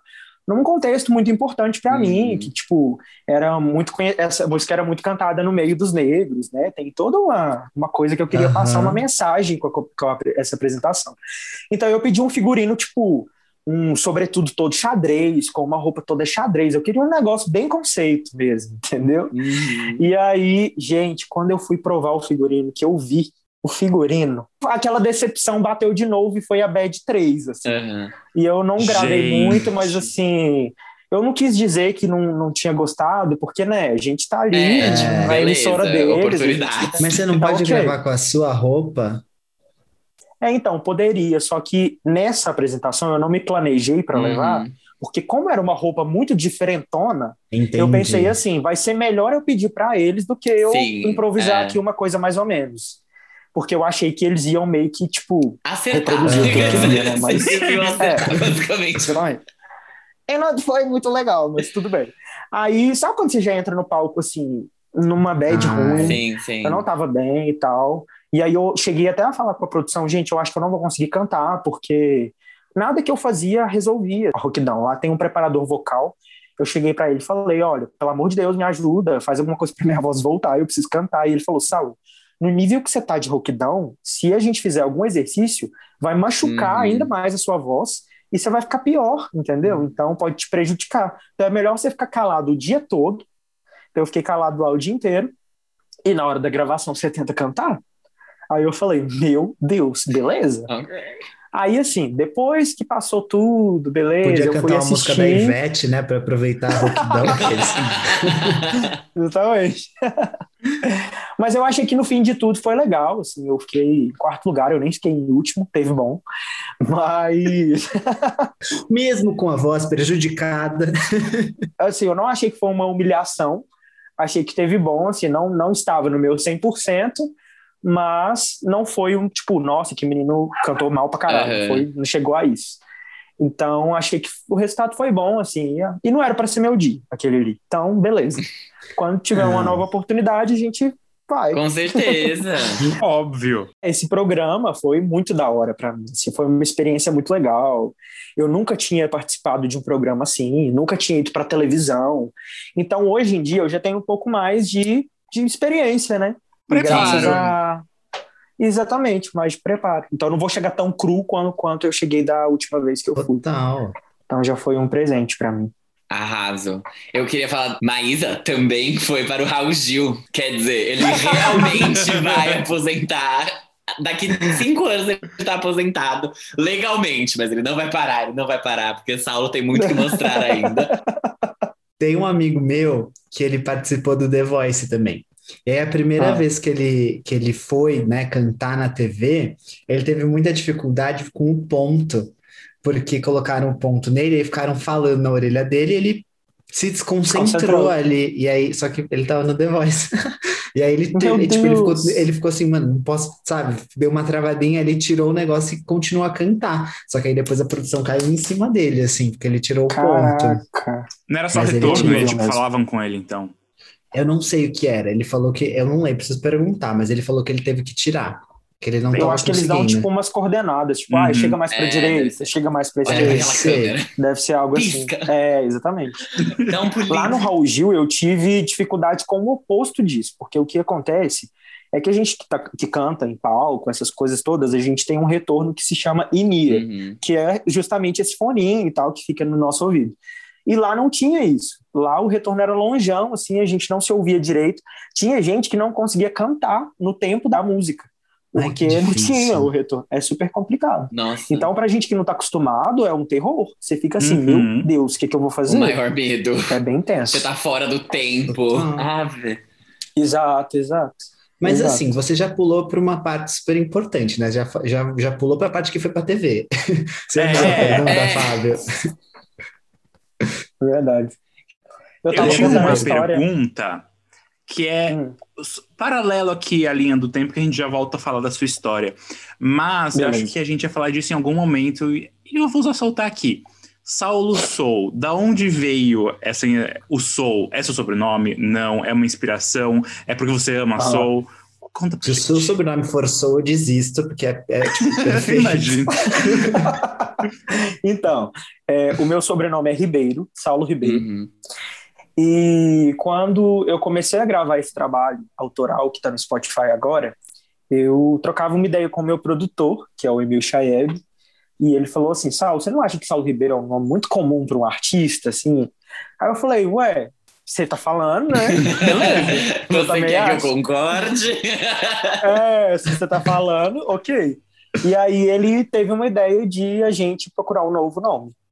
E a gente ficou Entendi. um tempão pensando num novo nome e eu tive que pensar em algo que tivesse a ver comigo. Por que, que a gente escolheu o Soul? O Soul, que é alma, ele está muito ligado ao meu trabalho, porque o meu trabalho está muito ligado à espiritualidade. Eu falo de espiritualidade de uma forma meio indireta nas minhas músicas, porque eu não gosto dessa coisa muito na cara. Aham. Então eu sempre tento escrever músicas que são ligadas a uma mensagem de amor, de, sei lá, dessas coisas todas que a gente está precisando muito no mundo. E aí a gente quis uma palavra que tivesse alguma ligação a essas mensagens e que ao mesmo tempo fosse uma palavra que tivesse uma ligação musical também com o meu trabalho. E como eu sou muito black music, eu tenho muito essa influência preta, Uhum. é, eu achei que Soul ligava tanto a parte da espiritualidade quanto a parte musical. Então achei que Saulo Soul foi um nome que me descrevia bem. Quando a pessoa batesse o olho em Saulo Soul, ela já iria indiretamente pensar nas duas coisas, né? Talvez não muito na parte espiritual, Uhum. né? Porque é, é uma palavra em inglês, mas na parte de soul music eu É. acho que as pessoas sempre ligam. Eu gosto muito porque todas as letras de Soul têm Saulo. tipo, sabe? Fica muito sonoro, assim. Ah, Ah, é, sim. entendi agora. tá. É, eu demorei um pouco pra captar o que Não, mas vocês entenderam? Ó, o West, o Wu, tem tudo, Sim. tem no Saulo também. Então, tipo assim, Sim. tá, Conceito. É quase um anagrama. É. numerologia Só falta um aí tá ótima. Eu não tinha pensado nisso. pois é, você viu? Mais uma questão, né? Mais uma coisa interessante. Eu gosto muito de Saulo Som. Eu acho que combina muito com o trabalho e tal. Então, tô bem feliz com esse nome. Eu queria te Arrasou. perguntar uma coisa, porque ouvindo as suas músicas. Que vozeirão, não é, rapaz? Que vozeirão. Faz, faz Tem uns- tem Nossa, gogó. tem. E aí, tipo, voz de peito, aí solta um falsete, aí faz um faz um, sabe, aquele growl, assim, que é. Achei muito chique e, e muito diferente do que a gente ouve, geralmente, em música brasileira. E eu queria saber quem são as suas referências, né? Você agora tá aproveitando que você tá falando de música preta, né? Dessas suas referências mais. Temos aqui as minhas referências, mas a minha principal, principal, principal referência é a Beyoncé. Eu sou muito fã dela, muito, muito, muito. Ai, Já fui no show, já peguei no cabelo dela, já me Meu pra encostar nela. Eu sou esse tipo de fã. Gente! não, não. Você tocou no cabelo dela? Toquei no cabelo dela no Rock in Rio 2013. Rock in Rio 2013. A gente tem um amigo, Eu se ele sou- soubesse dessa informação agora, ele faleceria. É, é, sim.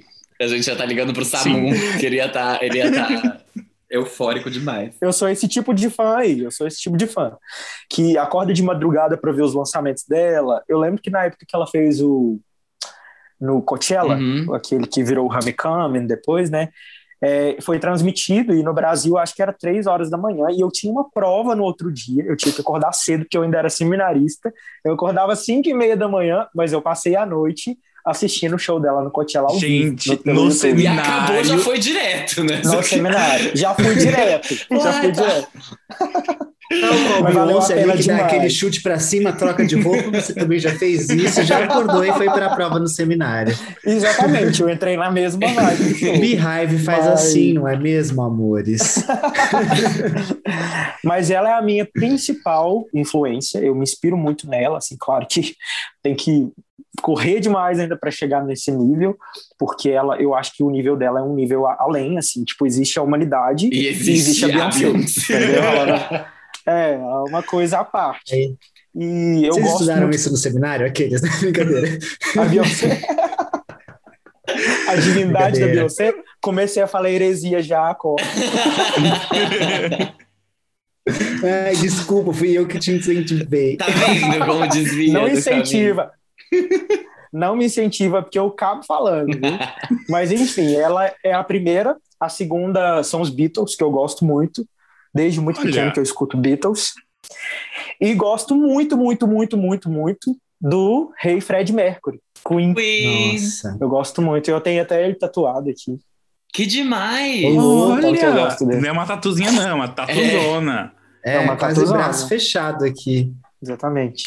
E ele também é uma grande inspiração para mim, assim, tanto de vida, porque eu gosto muito da ousadia, Uhum. sabe? Daquela coisa de não ter medo de ser quem é. Sim. Foda-se o que as pessoas vão Uhum. pensar, esse é o meu trabalho, esse sou eu e pronto. Então eu acho isso muito da hora, muito mesmo. E é, o trabalho dele também é impecável, né? O Queen é uma banda que fez história e vai ficar para sempre marcado. E eu acredito que essas três bandas, essas três pessoas que me influenciam, né? Pessoas bandas, elas são, é, são eternas, assim.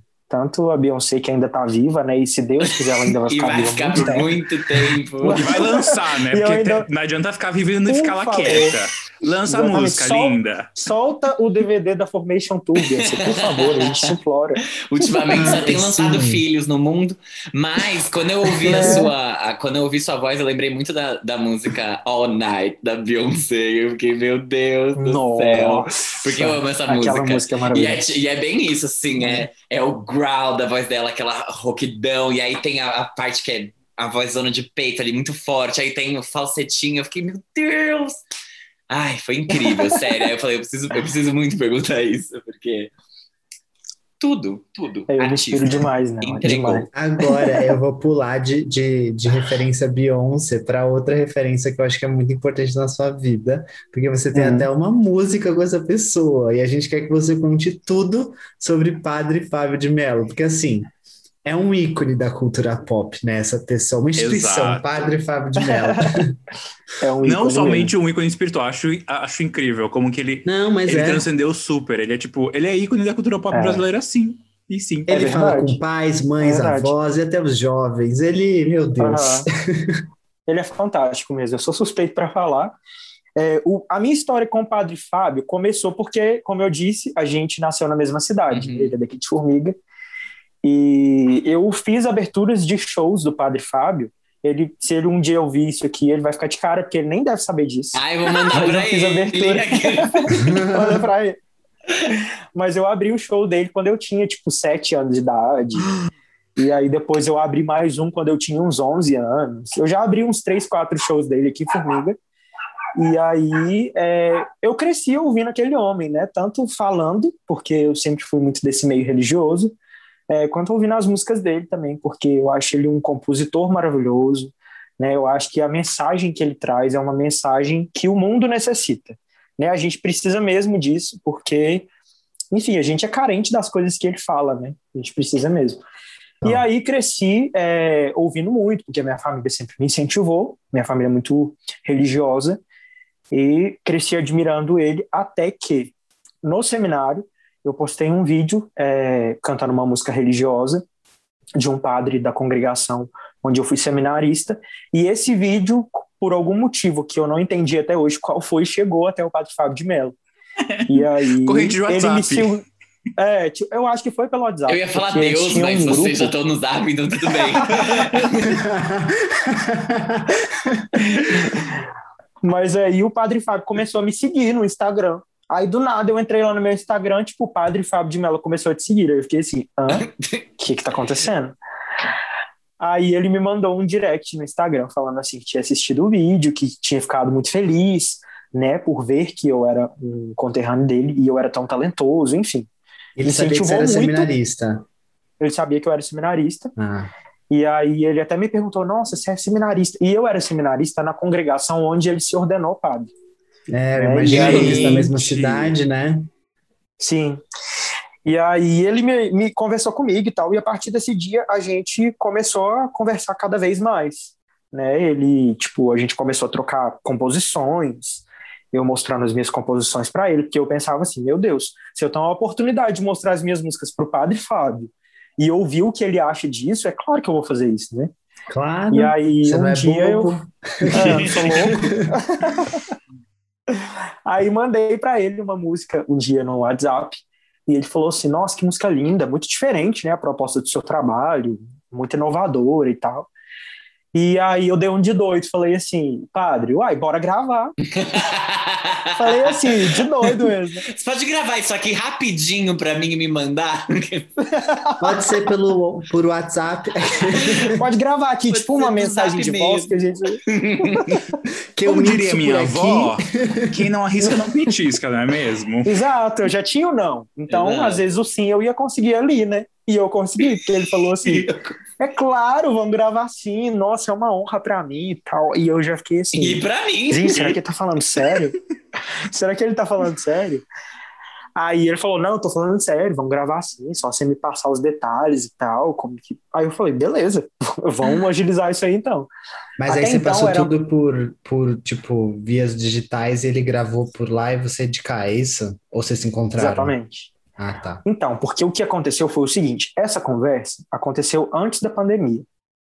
Então Hum. já tem muito tempo. Já tem, tipo, uns 84 dois anos. anos. É, já tem, tipo, 90 anos. Mas aí é, demorou um pouquinho e tal pra gente decidir, porque era uma música na época chamada Picadeiro. E era uma música bem, bem conceitual, assim, e tal. Eu- e aí eu, a gente ficava em dúvida, né? Eu e meu produtor, nossa, será que essa seria a música ideal pra gente gravar? Porque Padre Fábio, sei lá, tinha que ser uma música que combinasse também com Uhum, ele, né? Não que aham. fosse só comigo e tal.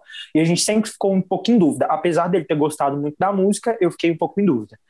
E aí eu tava um dia tomando banho e veio uma música na minha cabeça, assim, tipo, um minuto. Em, em um minuto veio a música na minha cabeça. Inicialmente é, foi tipo uma melodia, assim, meio que sem letra. Aí a letra foi surgindo também automaticamente. Eu sentei, peguei o meu violão, gravei e mandei pro meu produtor. Aí quando eu mandei essa música pro meu produtor, ele falou: Saulo, putz, que música que é essa, velho? Nossa, essa era a música que a gente tava precisando, você encontrou, não sei o que, não sei o que. E ele ficou super empolgado. E, e aí essa é a questão assim, de crer. Exatamente, e essa é a questão de crer. E aí ele disse assim: manda essa música pro padre e vê se ele topa gravar, porque eu acho que tem muito mais a cara de vocês dois. A outra tem mais a sua cara. E aí eu falei, ué, vou mandar? Então. Aí eu mandei pro padre. O padre adorou. o padre adorou a música. E aí eu falei, padre, a gente pode trocar a picadeira por questão de crer? E aí ele falou, claro, nossa, essa música é linda, vai ser muito legal, vai ser um sucesso. Aí você já aí... vamos gravar as duas então. É. É, tipo... Vamos gravar um CD. Eu tenho mais umas oito que eu. Se você quiser. Vamos gravar, tipo. E aí o padre. Isso aí já estava na pandemia, entendeu? Quando a gente decidiu gravar a questão de tri. E aí ele gravou lá de Taubaté, que ele mora em Taubaté, né? E eu gravei de Bauru. O, a minha gravadora fica em Bauru. Então a gente não conseguiu encontrar, porque na época que a gente decidiu lançar a música, a pandemia tava bem, tipo, naquela onda Ai, bem sim. roxa e tal, bem complicada. Uhum. E aí veio também a doença da mãe do padre, né? A mãe do padre teve Covid. E aí a gente preferiu, assim, preservar ao máximo, uhum. é, pela segurança de todo mundo e também é, respeitar o padre no momento que ele estava passando, né? Já que era um momento tão delicado para ele. Uhum. A gente lançou a música mais ou menos uns 10, 15 dias depois da morte da mãe dele. Hum. Então foi num Nossa, período foi... bem delicado, é. É, foi bem, bem tenso. Forte. Inclusive eu até troquei uma ideia com ele, eu falei, padre, é, o senhor prefere que a gente adie esse lançamento, porque né, a gente entende que o senhor está passando por um momento que é muito delicado e a gente quer estar tá com o senhor nesse momento e respeitar ao máximo o seu momento. E ele falou, Saulo, de jeito nenhum, eu quero que esse lançamento aconteça, né? Eu não sei qual foi a motivação dele para para querer esse lançamento, mas eu fiquei muito honrado, né, por participar também desse momento com ele, já que foi um momento tão intenso, tão profundo na vida dele. E mesmo que seja um momento de tanta tristeza, eu considero que foi muito importante para mim, né? Participar de um momento desses junto com ele. Então, essa música para mim é um presente e assim, a participação do padre para mim até hoje eu não acredito que eu gravei com ele. Eu escuto a música, eu fico, meu Deus, eu gravei com o Padre Fábio. Você se assusta quando entram os vocais, assim, meu Deus. Eu me assusto até hoje. É inacreditável. E depois meu dessa Deus. gravação, dessas gravações todas, é, eu comecei a me encontrar mais nesse caminho, sabe? Então hoje eu já me reconheço muito mais como o Saulo sou do que, por exemplo, há um ano atrás. Assim. Eu acho que hoje eu estou mais encontrado. Até mesmo no meu Instagram eu olho e falo, é, hoje em dia eu estou mais encontrado, eu já reconheço mais a minha cara nas coisas que eu faço. Então é por isso que tem sido um, um período legal, assim, na minha vida como artista. Porque hoje eu já me reconheço mais, eu já me olho mais no espelho e falo, é, esse sou eu mesmo. Uhum. Então isso para mim é bem importante, bem importante mesmo. Deixa eu perguntar uma coisa. Você falou que a música veio assim num. Em um minuto, enquanto você tomava banho. Quanta coisa acontece, né? Quando tá a gente toma banho, né? Uma ligação, brincadeira. Mas é. A Globo do nada ali. Quem nunca?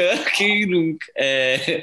Mas eu queria saber uma coisa. Desde quando que você compõe as músicas? E eu sei que você começou a uhum. cantar desde pequeno, só que tem, né? Seu avô era instrumentalista, ele, ele instrument, não sei nem se é essa palavra, instrumentista, instrumentista. Instrumentista. Claro, sim, hum, essa mesmo, instrumentista. Era isso que eu disse. Sim, foi isso que eu disse na língua, na, na norma não culta. E eu queria saber, assim, quais instrumentos que você toca e como que costuma ser o seu processo, especialmente agora que a gente está em pandemia, que você está na sua casa hum. e também porque você foi para o seminário. Então, como é que ficou essa Sim. sua ânsia criativa nesse momento?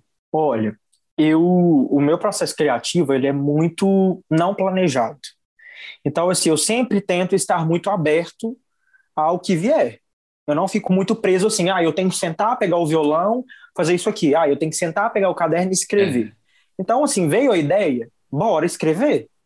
Como aconteceu com questão de crer. Eu estava tomando banho, isso nunca tinha acontecido comigo. Veio tocando, tocou a música na minha cabeça como se fosse uma música já que existisse. Eu simplesmente peguei o gravador, porque eu costumo gravar, eu prefiro do que escrever, porque eu acho que escrever, Ai, até eu escrever tudo, eu já esqueci. É. então eu já peguei o gravador e gravei a música, mas eu já fiz música de várias outras formas, assim. Eu gosto muito de sentar, pegar o meu caderninho de anotações, escrever e depois compor em cima, tipo uma melodia. Mas já aconteceu também o contrário, de eu estar tá tocando violão, alguma música qualquer, e aí de repente eu começo a tocar alguma outra coisa que não existe também, e essa outra coisa vira uma música.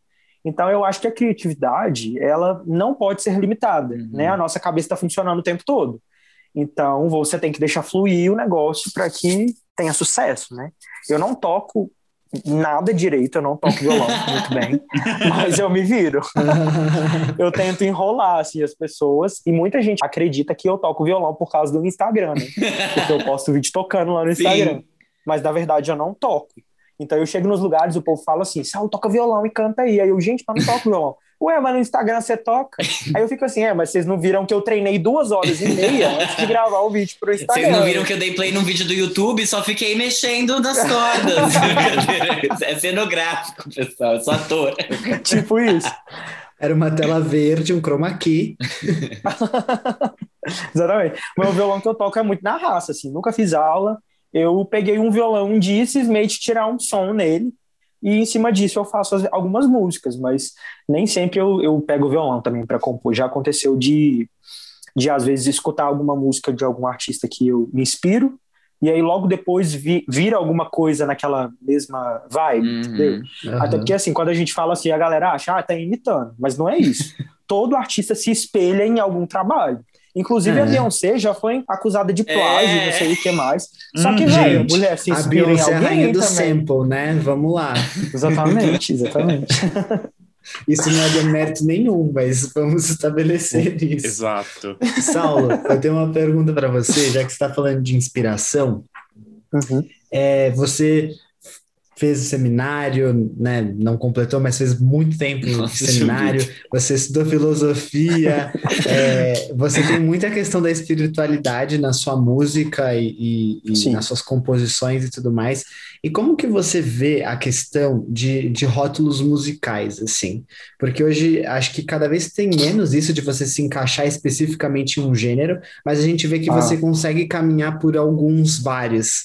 E como você enxerga isso, assim, na sua criatividade? Olha, eu tento encarar essa questão de rótulos musicais como uma, uma coisa didática sabe? Porque eu não sou muito a favor de rótulos em quaisquer questões da vida, uhum. sabe? Eu sou bem contra isso. Então, eu tento encarar dessa forma para que eu também não seja aquele artista assim rebelde que não quer se encaixar em algum rótulo, entendeu? Porque assim, eu entendo que dentro ah, da Avril música do podcast aqui. Salve seu Avril tipo isso. Só que assim, eu tento entender que para o artista é importante que ele meio que se encaixe em algum rótulo, porque ele tem um público. E esse público que está ali, ele precisa entender a proposta Sim. do artista, né? uhum. né? Então é didático. Uhum eu tento encarar isso como didática mesmo. Então, assim, mesmo ainda tendo dificuldades para falar assim, ó, oh, o meu gênero musical é esse, eu tenho essa dificuldade. Uhum. Mas hoje em dia eu já estou entendendo que é importante, né, eu defender uma identidade, assim, para que o meu público entenda o que eu quero fazer. É. Total. É, porque senão fica uma coisa muito perdida, assim, nossa, mas o cara canta sertanejo, rock, MPB ou pop. É a Anitta. É, então... Eu já vi. É, exatamente. Para de comparar. eu me segurei pra não falar gente. nada. Ele me solta, mas, mas eu menti. Eu não, menti. Ela não faz de um tudo e faz tudo. que você chama de Anitta, alguns outros chamam de versatilidade. Aquele está brincando. tô brincando. Não pode virar Ai, bagunça. Mas eu né? acho que é, a gente fala uma coisa no final, tô brincando, tô brincando. Quem sou eu para julgar, é. né? Mas eu acho que o que você tava falando, assim, mais do que um gênero musical, eu acho que as pessoas se identificam com um tipo de mensagem que você manda. Então, Sim. você é isso que você falou, assim, você sempre consegue passar a espiritualidade, algum tipo de talvez uma mensagem de fé em alguns momentos, uma coisa voltada mais para o amor, sempre com um significado muito forte. Então, talvez uhum. seja essa uma forma dos seus fãs e quem consome sua música sempre saber que não essa é a marca do Saulo. Ele sempre bota a alma dele. Haha, Saulo Sou. Nossa, Saulo Sou. Ah, tô te tirando da ligação, tá? Brincadeira. Tchau, gente, vou deixar aqui. Beijo, gente. Brincadeira. É, mas você falou uma coisa que é muito importante para mim, assim, porque o que eu busco com o meu trabalho é levar essa mensagem, sabe, de amor, de, de paz, de tranquilidade. É o meu objetivo, sabe, na vida das pessoas ser esse sinal de uma pessoa que traz uma mensagem de bem, que deixa as pessoas se sentindo num mundo que que elas podem ter esperança, que elas podem vislumbrar algo melhor para elas. Até porque eu preciso muito aplicar isso para mim, porque eu também tenho as minhas crises, né? claro. né? E aí no dia que eu não estou muito bem, eu falo para mim mesmo, Saulo, você está tentando levar uma mensagem para as pessoas que também precisa ser levada para você. Então, por ver que isso me faz tão bem quando eu cultivo a minha paz e a minha tranquilidade, eu quero fazer isso também para o povo através do meu trabalho. Então, as minhas músicas, antes de rótulo, antes de gênero, antes de qualquer coisa, eu quero que elas levem sempre esse sentimento, né? De que as pessoas precisam acreditar que as coisas podem ser melhores, uhum. de que elas podem ter esperança Total. na humanidade. Uhum. Ai, é lindo isso. Ai, que lindo. Me conta uma coisa. Hoje uhum. você tem um contrato com uma gravadora. Como que aconteceu isso, esse, esse contato da Valete com você? É, porque o seu primeiro uhum. lançamento, pelo menos no Spotify, o que aparece para nós é de 2020, então queria que você contasse como, como que rolou, como que tem sido, tudo. Sim. Então, é, a gravadora eu conheci pela internet, porque eles são tipo caça-talentos, uhum. assim, a Valetes eles postam algumas coisas assim, ah, a gente está em busca de novos talentos e não sei o que mais e tal. E eu vi essa mensagem passando ali nos meus stories, tipo, tipo aquelas publicações sim, sim. promovidas. Uhum. Eu nem seguia eles na época. E aí eu falei, nossa, que interessante essa gravadora, né? Ela abre espaço para as pessoas e tal, vou ver o que, que é essa proposta. Aí, na época, eu entrei em contato, eu acho que pelo direct com eles e tal, mas nem obtive retorno, achei que não ia dar nada. E aí meio que desisti, assim, é, deletei essa ideia da minha cabeça. Eu fui pro Raul Gil, eu não sei se eles me viram lá, mas não sei o que, que aconteceu, que eles entraram em contato comigo depois de um tempo, tipo, depois de uns três, quatro meses. E aí é, eles falaram, ah, Saulo, aqui é da Valetes e tal, a gente tem uma proposta. E aí eu fiquei muito feliz, né? Tipo, uhum. velho, uma gravadora entrando em contato comigo. E eu, como eu disse para vocês, quando eu fui no Raul Gil, estava é, muito no início da minha carreira como músico, de fato, Sim. né? Porque tinha um mês que eu estava voltando a cantar nos palcos e tal, e foi acontecendo tudo muito rápido. E aí, quando eles me fizeram essa proposta do contrato, eu fiquei assim, né? Meu Deus, que oportunidade legal. E assim que a gente conversou um pouco mais sobre isso, eu já fui para Bauru para conhecer o estúdio. O Emil é um mega produtor, uhum. eu super admiro o trabalho dele.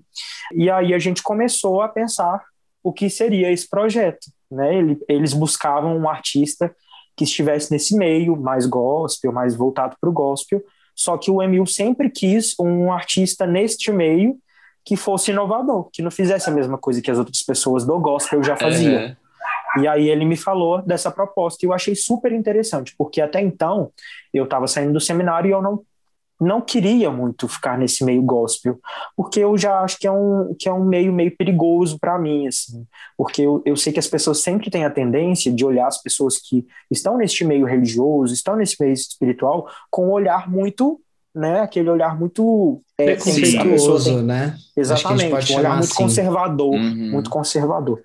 E eu sempre tive esse medo, porque mesmo no seminário eu não gostava de quando as pessoas apontavam as coisas para mim, falando assim: ah, Sal, você precisa ser desse jeito e desse jeito. Uhum.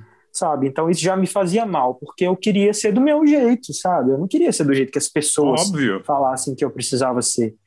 E, então eu sempre tive medo de entrar para esse meio gospel justamente por causa disso. Porque eu tinha medo do que as pessoas iam me apontar, sabe? Ah, você tá usando essa roupa, você não pode, você é cantor gospel, é... sabe? Essas coisas assim. Sim. Só que eu, eu tive uma atitude assim de tipo um salto no escuro, já que era uma proposta nova nesse meio e que não, não era uma proposta que fosse defender uma religião uhum. ou alguma doutrina, alguma coisa assim, eu decidi mergulhar nisso, porque eu acho que tem muito a ver com o que eu acredito. Né? Eu sempre busco manter uma espiritualidade que não seja uma espiritualidade que esteja necessariamente vinculada a uma religião, uhum. sabe? Então as pessoas até me perguntam: ah, mas você não é católico? Hoje em dia eu nem frequento igreja, Uhum. entendeu? E aí o povo fica chocado, meu Deus, você não frequenta igreja? Saiu do seminário, saiu da igreja, que absurdo. Que absurdo. Nossa, o povo que escutar isso vai ficar chocado. Mas assim, eu não. eu, eu sempre encaro a espiritualidade como uma forma muito pessoal, entendeu? Muito Sim. individual. E a minha espiritualidade, eu encontrei uma forma de cultivá-la muito minha. Então, assim, eu vivo muito bem com isso. Uhum. E é difícil para as pessoas entenderem isso às vezes. É justamente sobre isso que eu falo no meu trabalho. Tanto que a letra de questão de crer é muito ligada a isso. Sabe, eu Uhum. falo ali que alguém olha por você. Eu não tô falando que é Deus, que é Jesus, que é Oxalá. Não tô falando É, de algo. Não é fácil de se religião. identificar, né? Justamente por isso. Sim. Porque eu acredito que todas as pessoas, todo ser humano acredita em alguma coisa. Né? Não precisa ser necessariamente o mesmo Deus que eu acredito. Mas em alguma coisa vocês acreditam, eu tenho certeza disso. Mesmo que seja na pessoa que está do seu lado. Você acredita que essa pessoa pode ser um grande motivo da sua autotranscendência. Então, por exemplo, eu, Saulo, sou melhor porque eu tô com a minha mãe, que é uma Uhum. pessoa que me ajuda a ser melhor.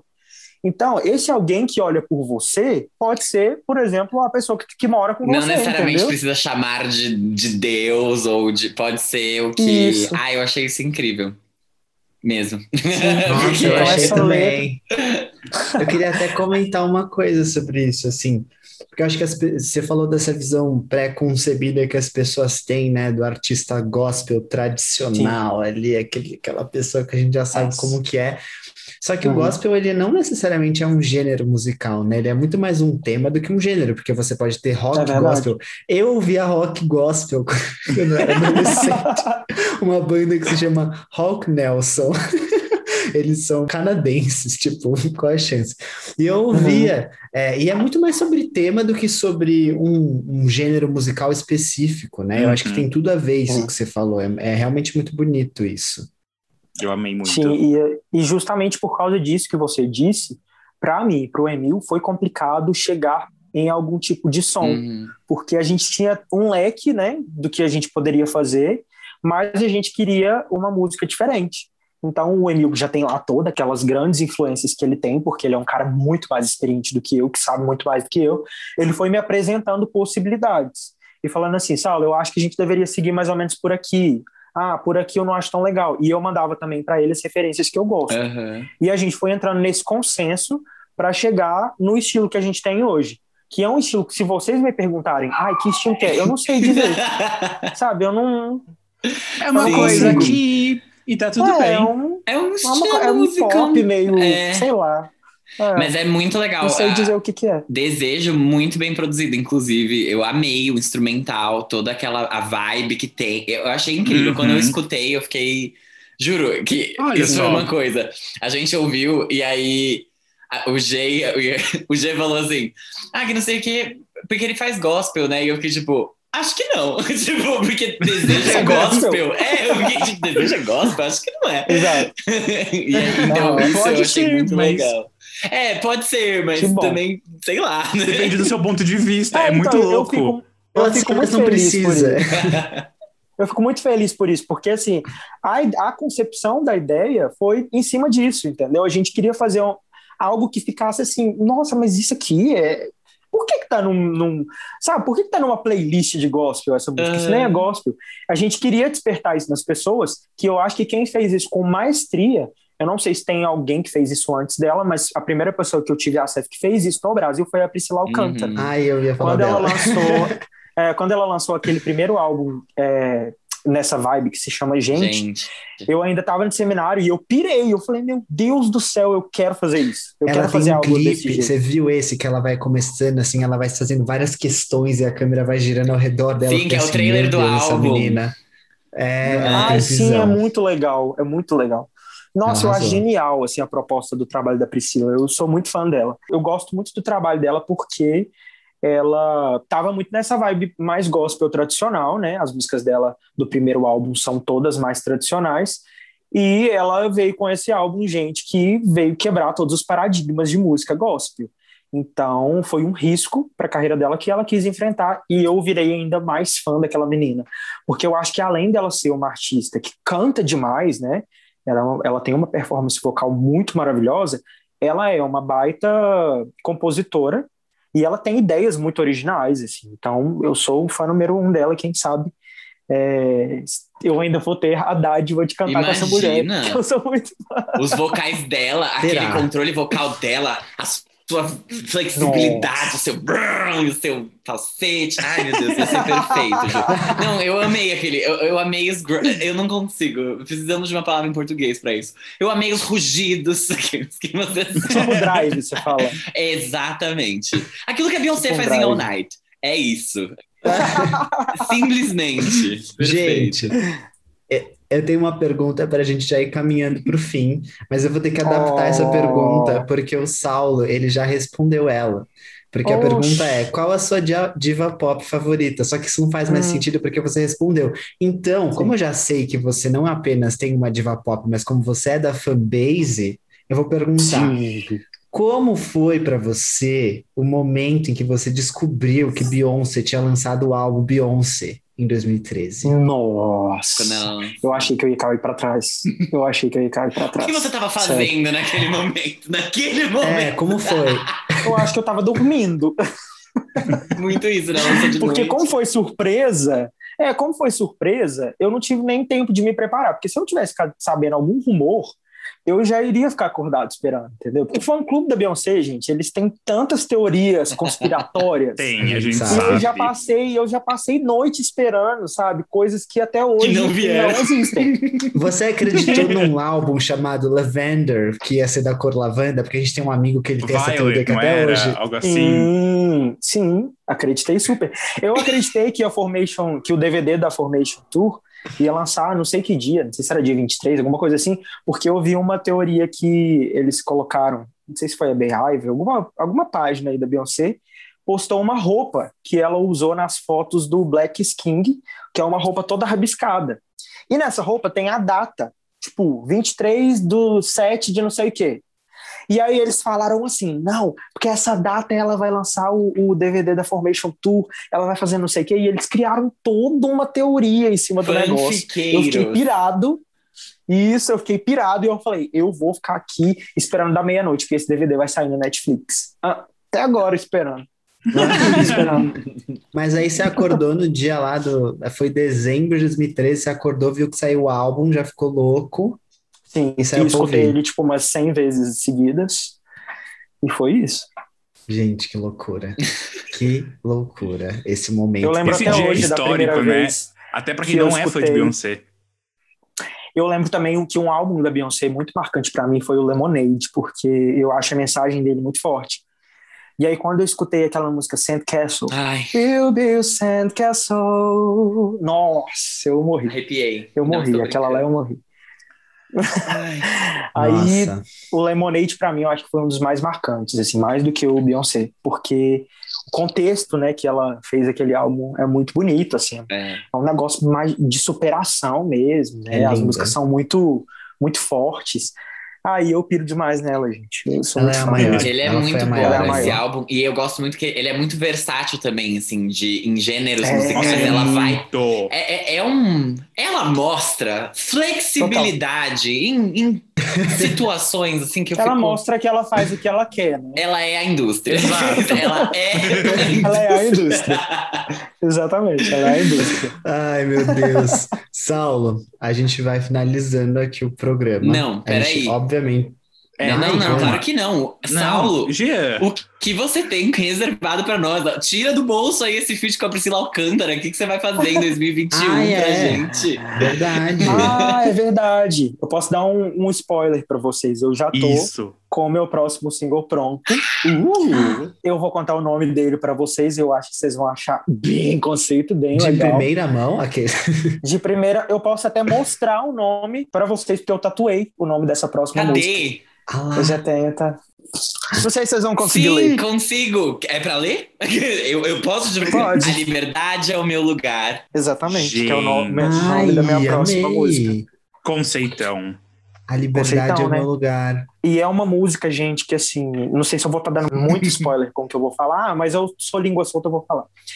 É uma música que vai revolucionar um pouco mais assim o meu estilo. E eu falo revolucionar na questão de mostrar mais quem eu realmente sou, que eu realmente gosto de cantar e tal, porque ela tem um, uma vibe totalmente voltada pro soul music. Então, assim, vai ser o meu primeiro single realmente soul music. Ai, que demais. É, tem aquela Ai, batidona, gente. sabe? Que você vai ficar, tipo, dançando e tal. Eu, eu gosto muito dessa música. Nossa, eu tô ansioso. Ela vai ter uma participação também de uma cantora que eu gosto muito. Ah, achei que ele ia falar que era a Priscila.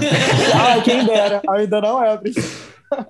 Ainda não é a Priscila, mas é uma cantora também que eu, sim, sou fãzaço. E aguardem, gente, que vai ser lindo. Eu acho que já falei demais. muito. Vem, chega em breve, assim. É, aguardem quanto, Então, Beyoncé? Conta aí pra É, gente. então. então, essa é a parte delicada da coisa, porque a pandemia meio que cagou Ah, em tudo sim, nos meus. É, projetos. sim. E assim, a gente já até poderia lançar essa música, porque, como eu disse, ela já está finalizada. Só que a gente quer fazer videoclipe. Então, com esse videoclipe, a gente vai precisar viajar, a gente vai Ah, precisar de uma sim. estrutura um pouco maior, Claro. porque a gente quer gravar ele num lugar, tipo, aberto, e esse lugar teria que viajar para chegar Sim. até lá. Uhum. Então, vai ser um pouco mais delicado, a gente vai ter que esperar a, a pandemia ficar mais de boa, mas não vai demorar não, se Deus quiser, as coisas vão se ajeitar. Ai, E em breve a liberdade é o meu lugar para todo mundo ouvir bastante. Ai, tô ansioso. Ai, eu já quero muito, sério. Pode ter certeza que quando sair, a gente vai falar aqui de novo. a gente vai Oba! e aclamar. Com certeza. Mas juro que Calma, demais. Já- eu já. Eu realmente fiquei muito animado. Eu, Eu também, tô super. eu também. Essa música, A Liberdade é o Meu Lugar, eu acho que é a que tem mais a minha cara, assim, por enquanto, das que eu gravei. Então é por isso que eu tô tão ansioso para soltar, pro povo ver o que que é, assim, não que as outras músicas não tenham muito de mim, né? Mas entre todas as minhas composições, eu acho que A Liberdade é o Meu Lugar é uma das que tem mais a minha cara. Então eu tô Hum. muito ansioso também para para lançar essa música. Gente, certeza que vai ser tudo. E a vai gente tá ansioso pra tudo. ouvir. E agora sim a gente pode caminhar pro final. Muito obrigado, Saulo, de verdade, por ter vindo gravar com a gente, por ter sido tão agradável, por ter sido tão Foi artista. incrível. Você é maravilhoso, Ah, de verdade. obrigado. Obrigado mesmo. Se vocês também. Muito obrigado. E, E agora, jabá exatamente, agora. vamos de Isso. jabá. Quais são suas redes sociais? Aonde você tá? Onde as pessoas te escutam? Beleza. Eu tô no Instagram, meu arroba é o Saulo Sou. O Saulo Sou. Sou, tipo, normal, S-O-U-L. O meu TikTok, eu tô tentando entrar na modinha do TikTok também, mas pra mim ainda tá um pouco complicado. mas é arroba Saulo Sou. No TikTok não tem o O. Tá. No Instagram tem o O. É isso, eu acho que são as minhas redes sociais principais que eu uso pra mostrar o meu trabalho pra galera. Arrasou. Tudo. Segue E lá. o Spotify, plataformas de áudio, já tem singles do Saulo lá também. Ouçam, Sim. porque vale a pena. E daqui a pouco vem um novo single também. Então já Uhul. sigam ele por lá. Exato. Exatamente. Está em quase todas as plataformas digitais de música, eu acredito que na maioria delas já tenho dois singles lançados. O primeiro que foi Desejo, lançado em 2020, e agora nesse último mês Questão de Crer, que eu lancei com o padre Fábio de Mello. Tá aí para todo mundo ouvir nas plataformas de áudio. Escutem bastante, gente. Sim. Pode deixar. Ai, que sucesso. Obrigado, Obrigado. Saulo. Foi um prazer. Muito, muito O obrigado. prazer é meu. Muito obrigado, Volte gente. sempre. Pode deixar, me convida que eu volto. Ai, a gente convida mesmo, Pode cuidado. deixar. Sempre um prazer. Pra... Quando tiver lançamento da Beyoncé, você vai participar do episódio inteiro. Vai vendo. Uau, me chama, já. me chama. Ai, É É isso. isso, então? gente. Muito obrigado. Beijos. Beijão, muito obrigado. Tchau. Tchau, tchau.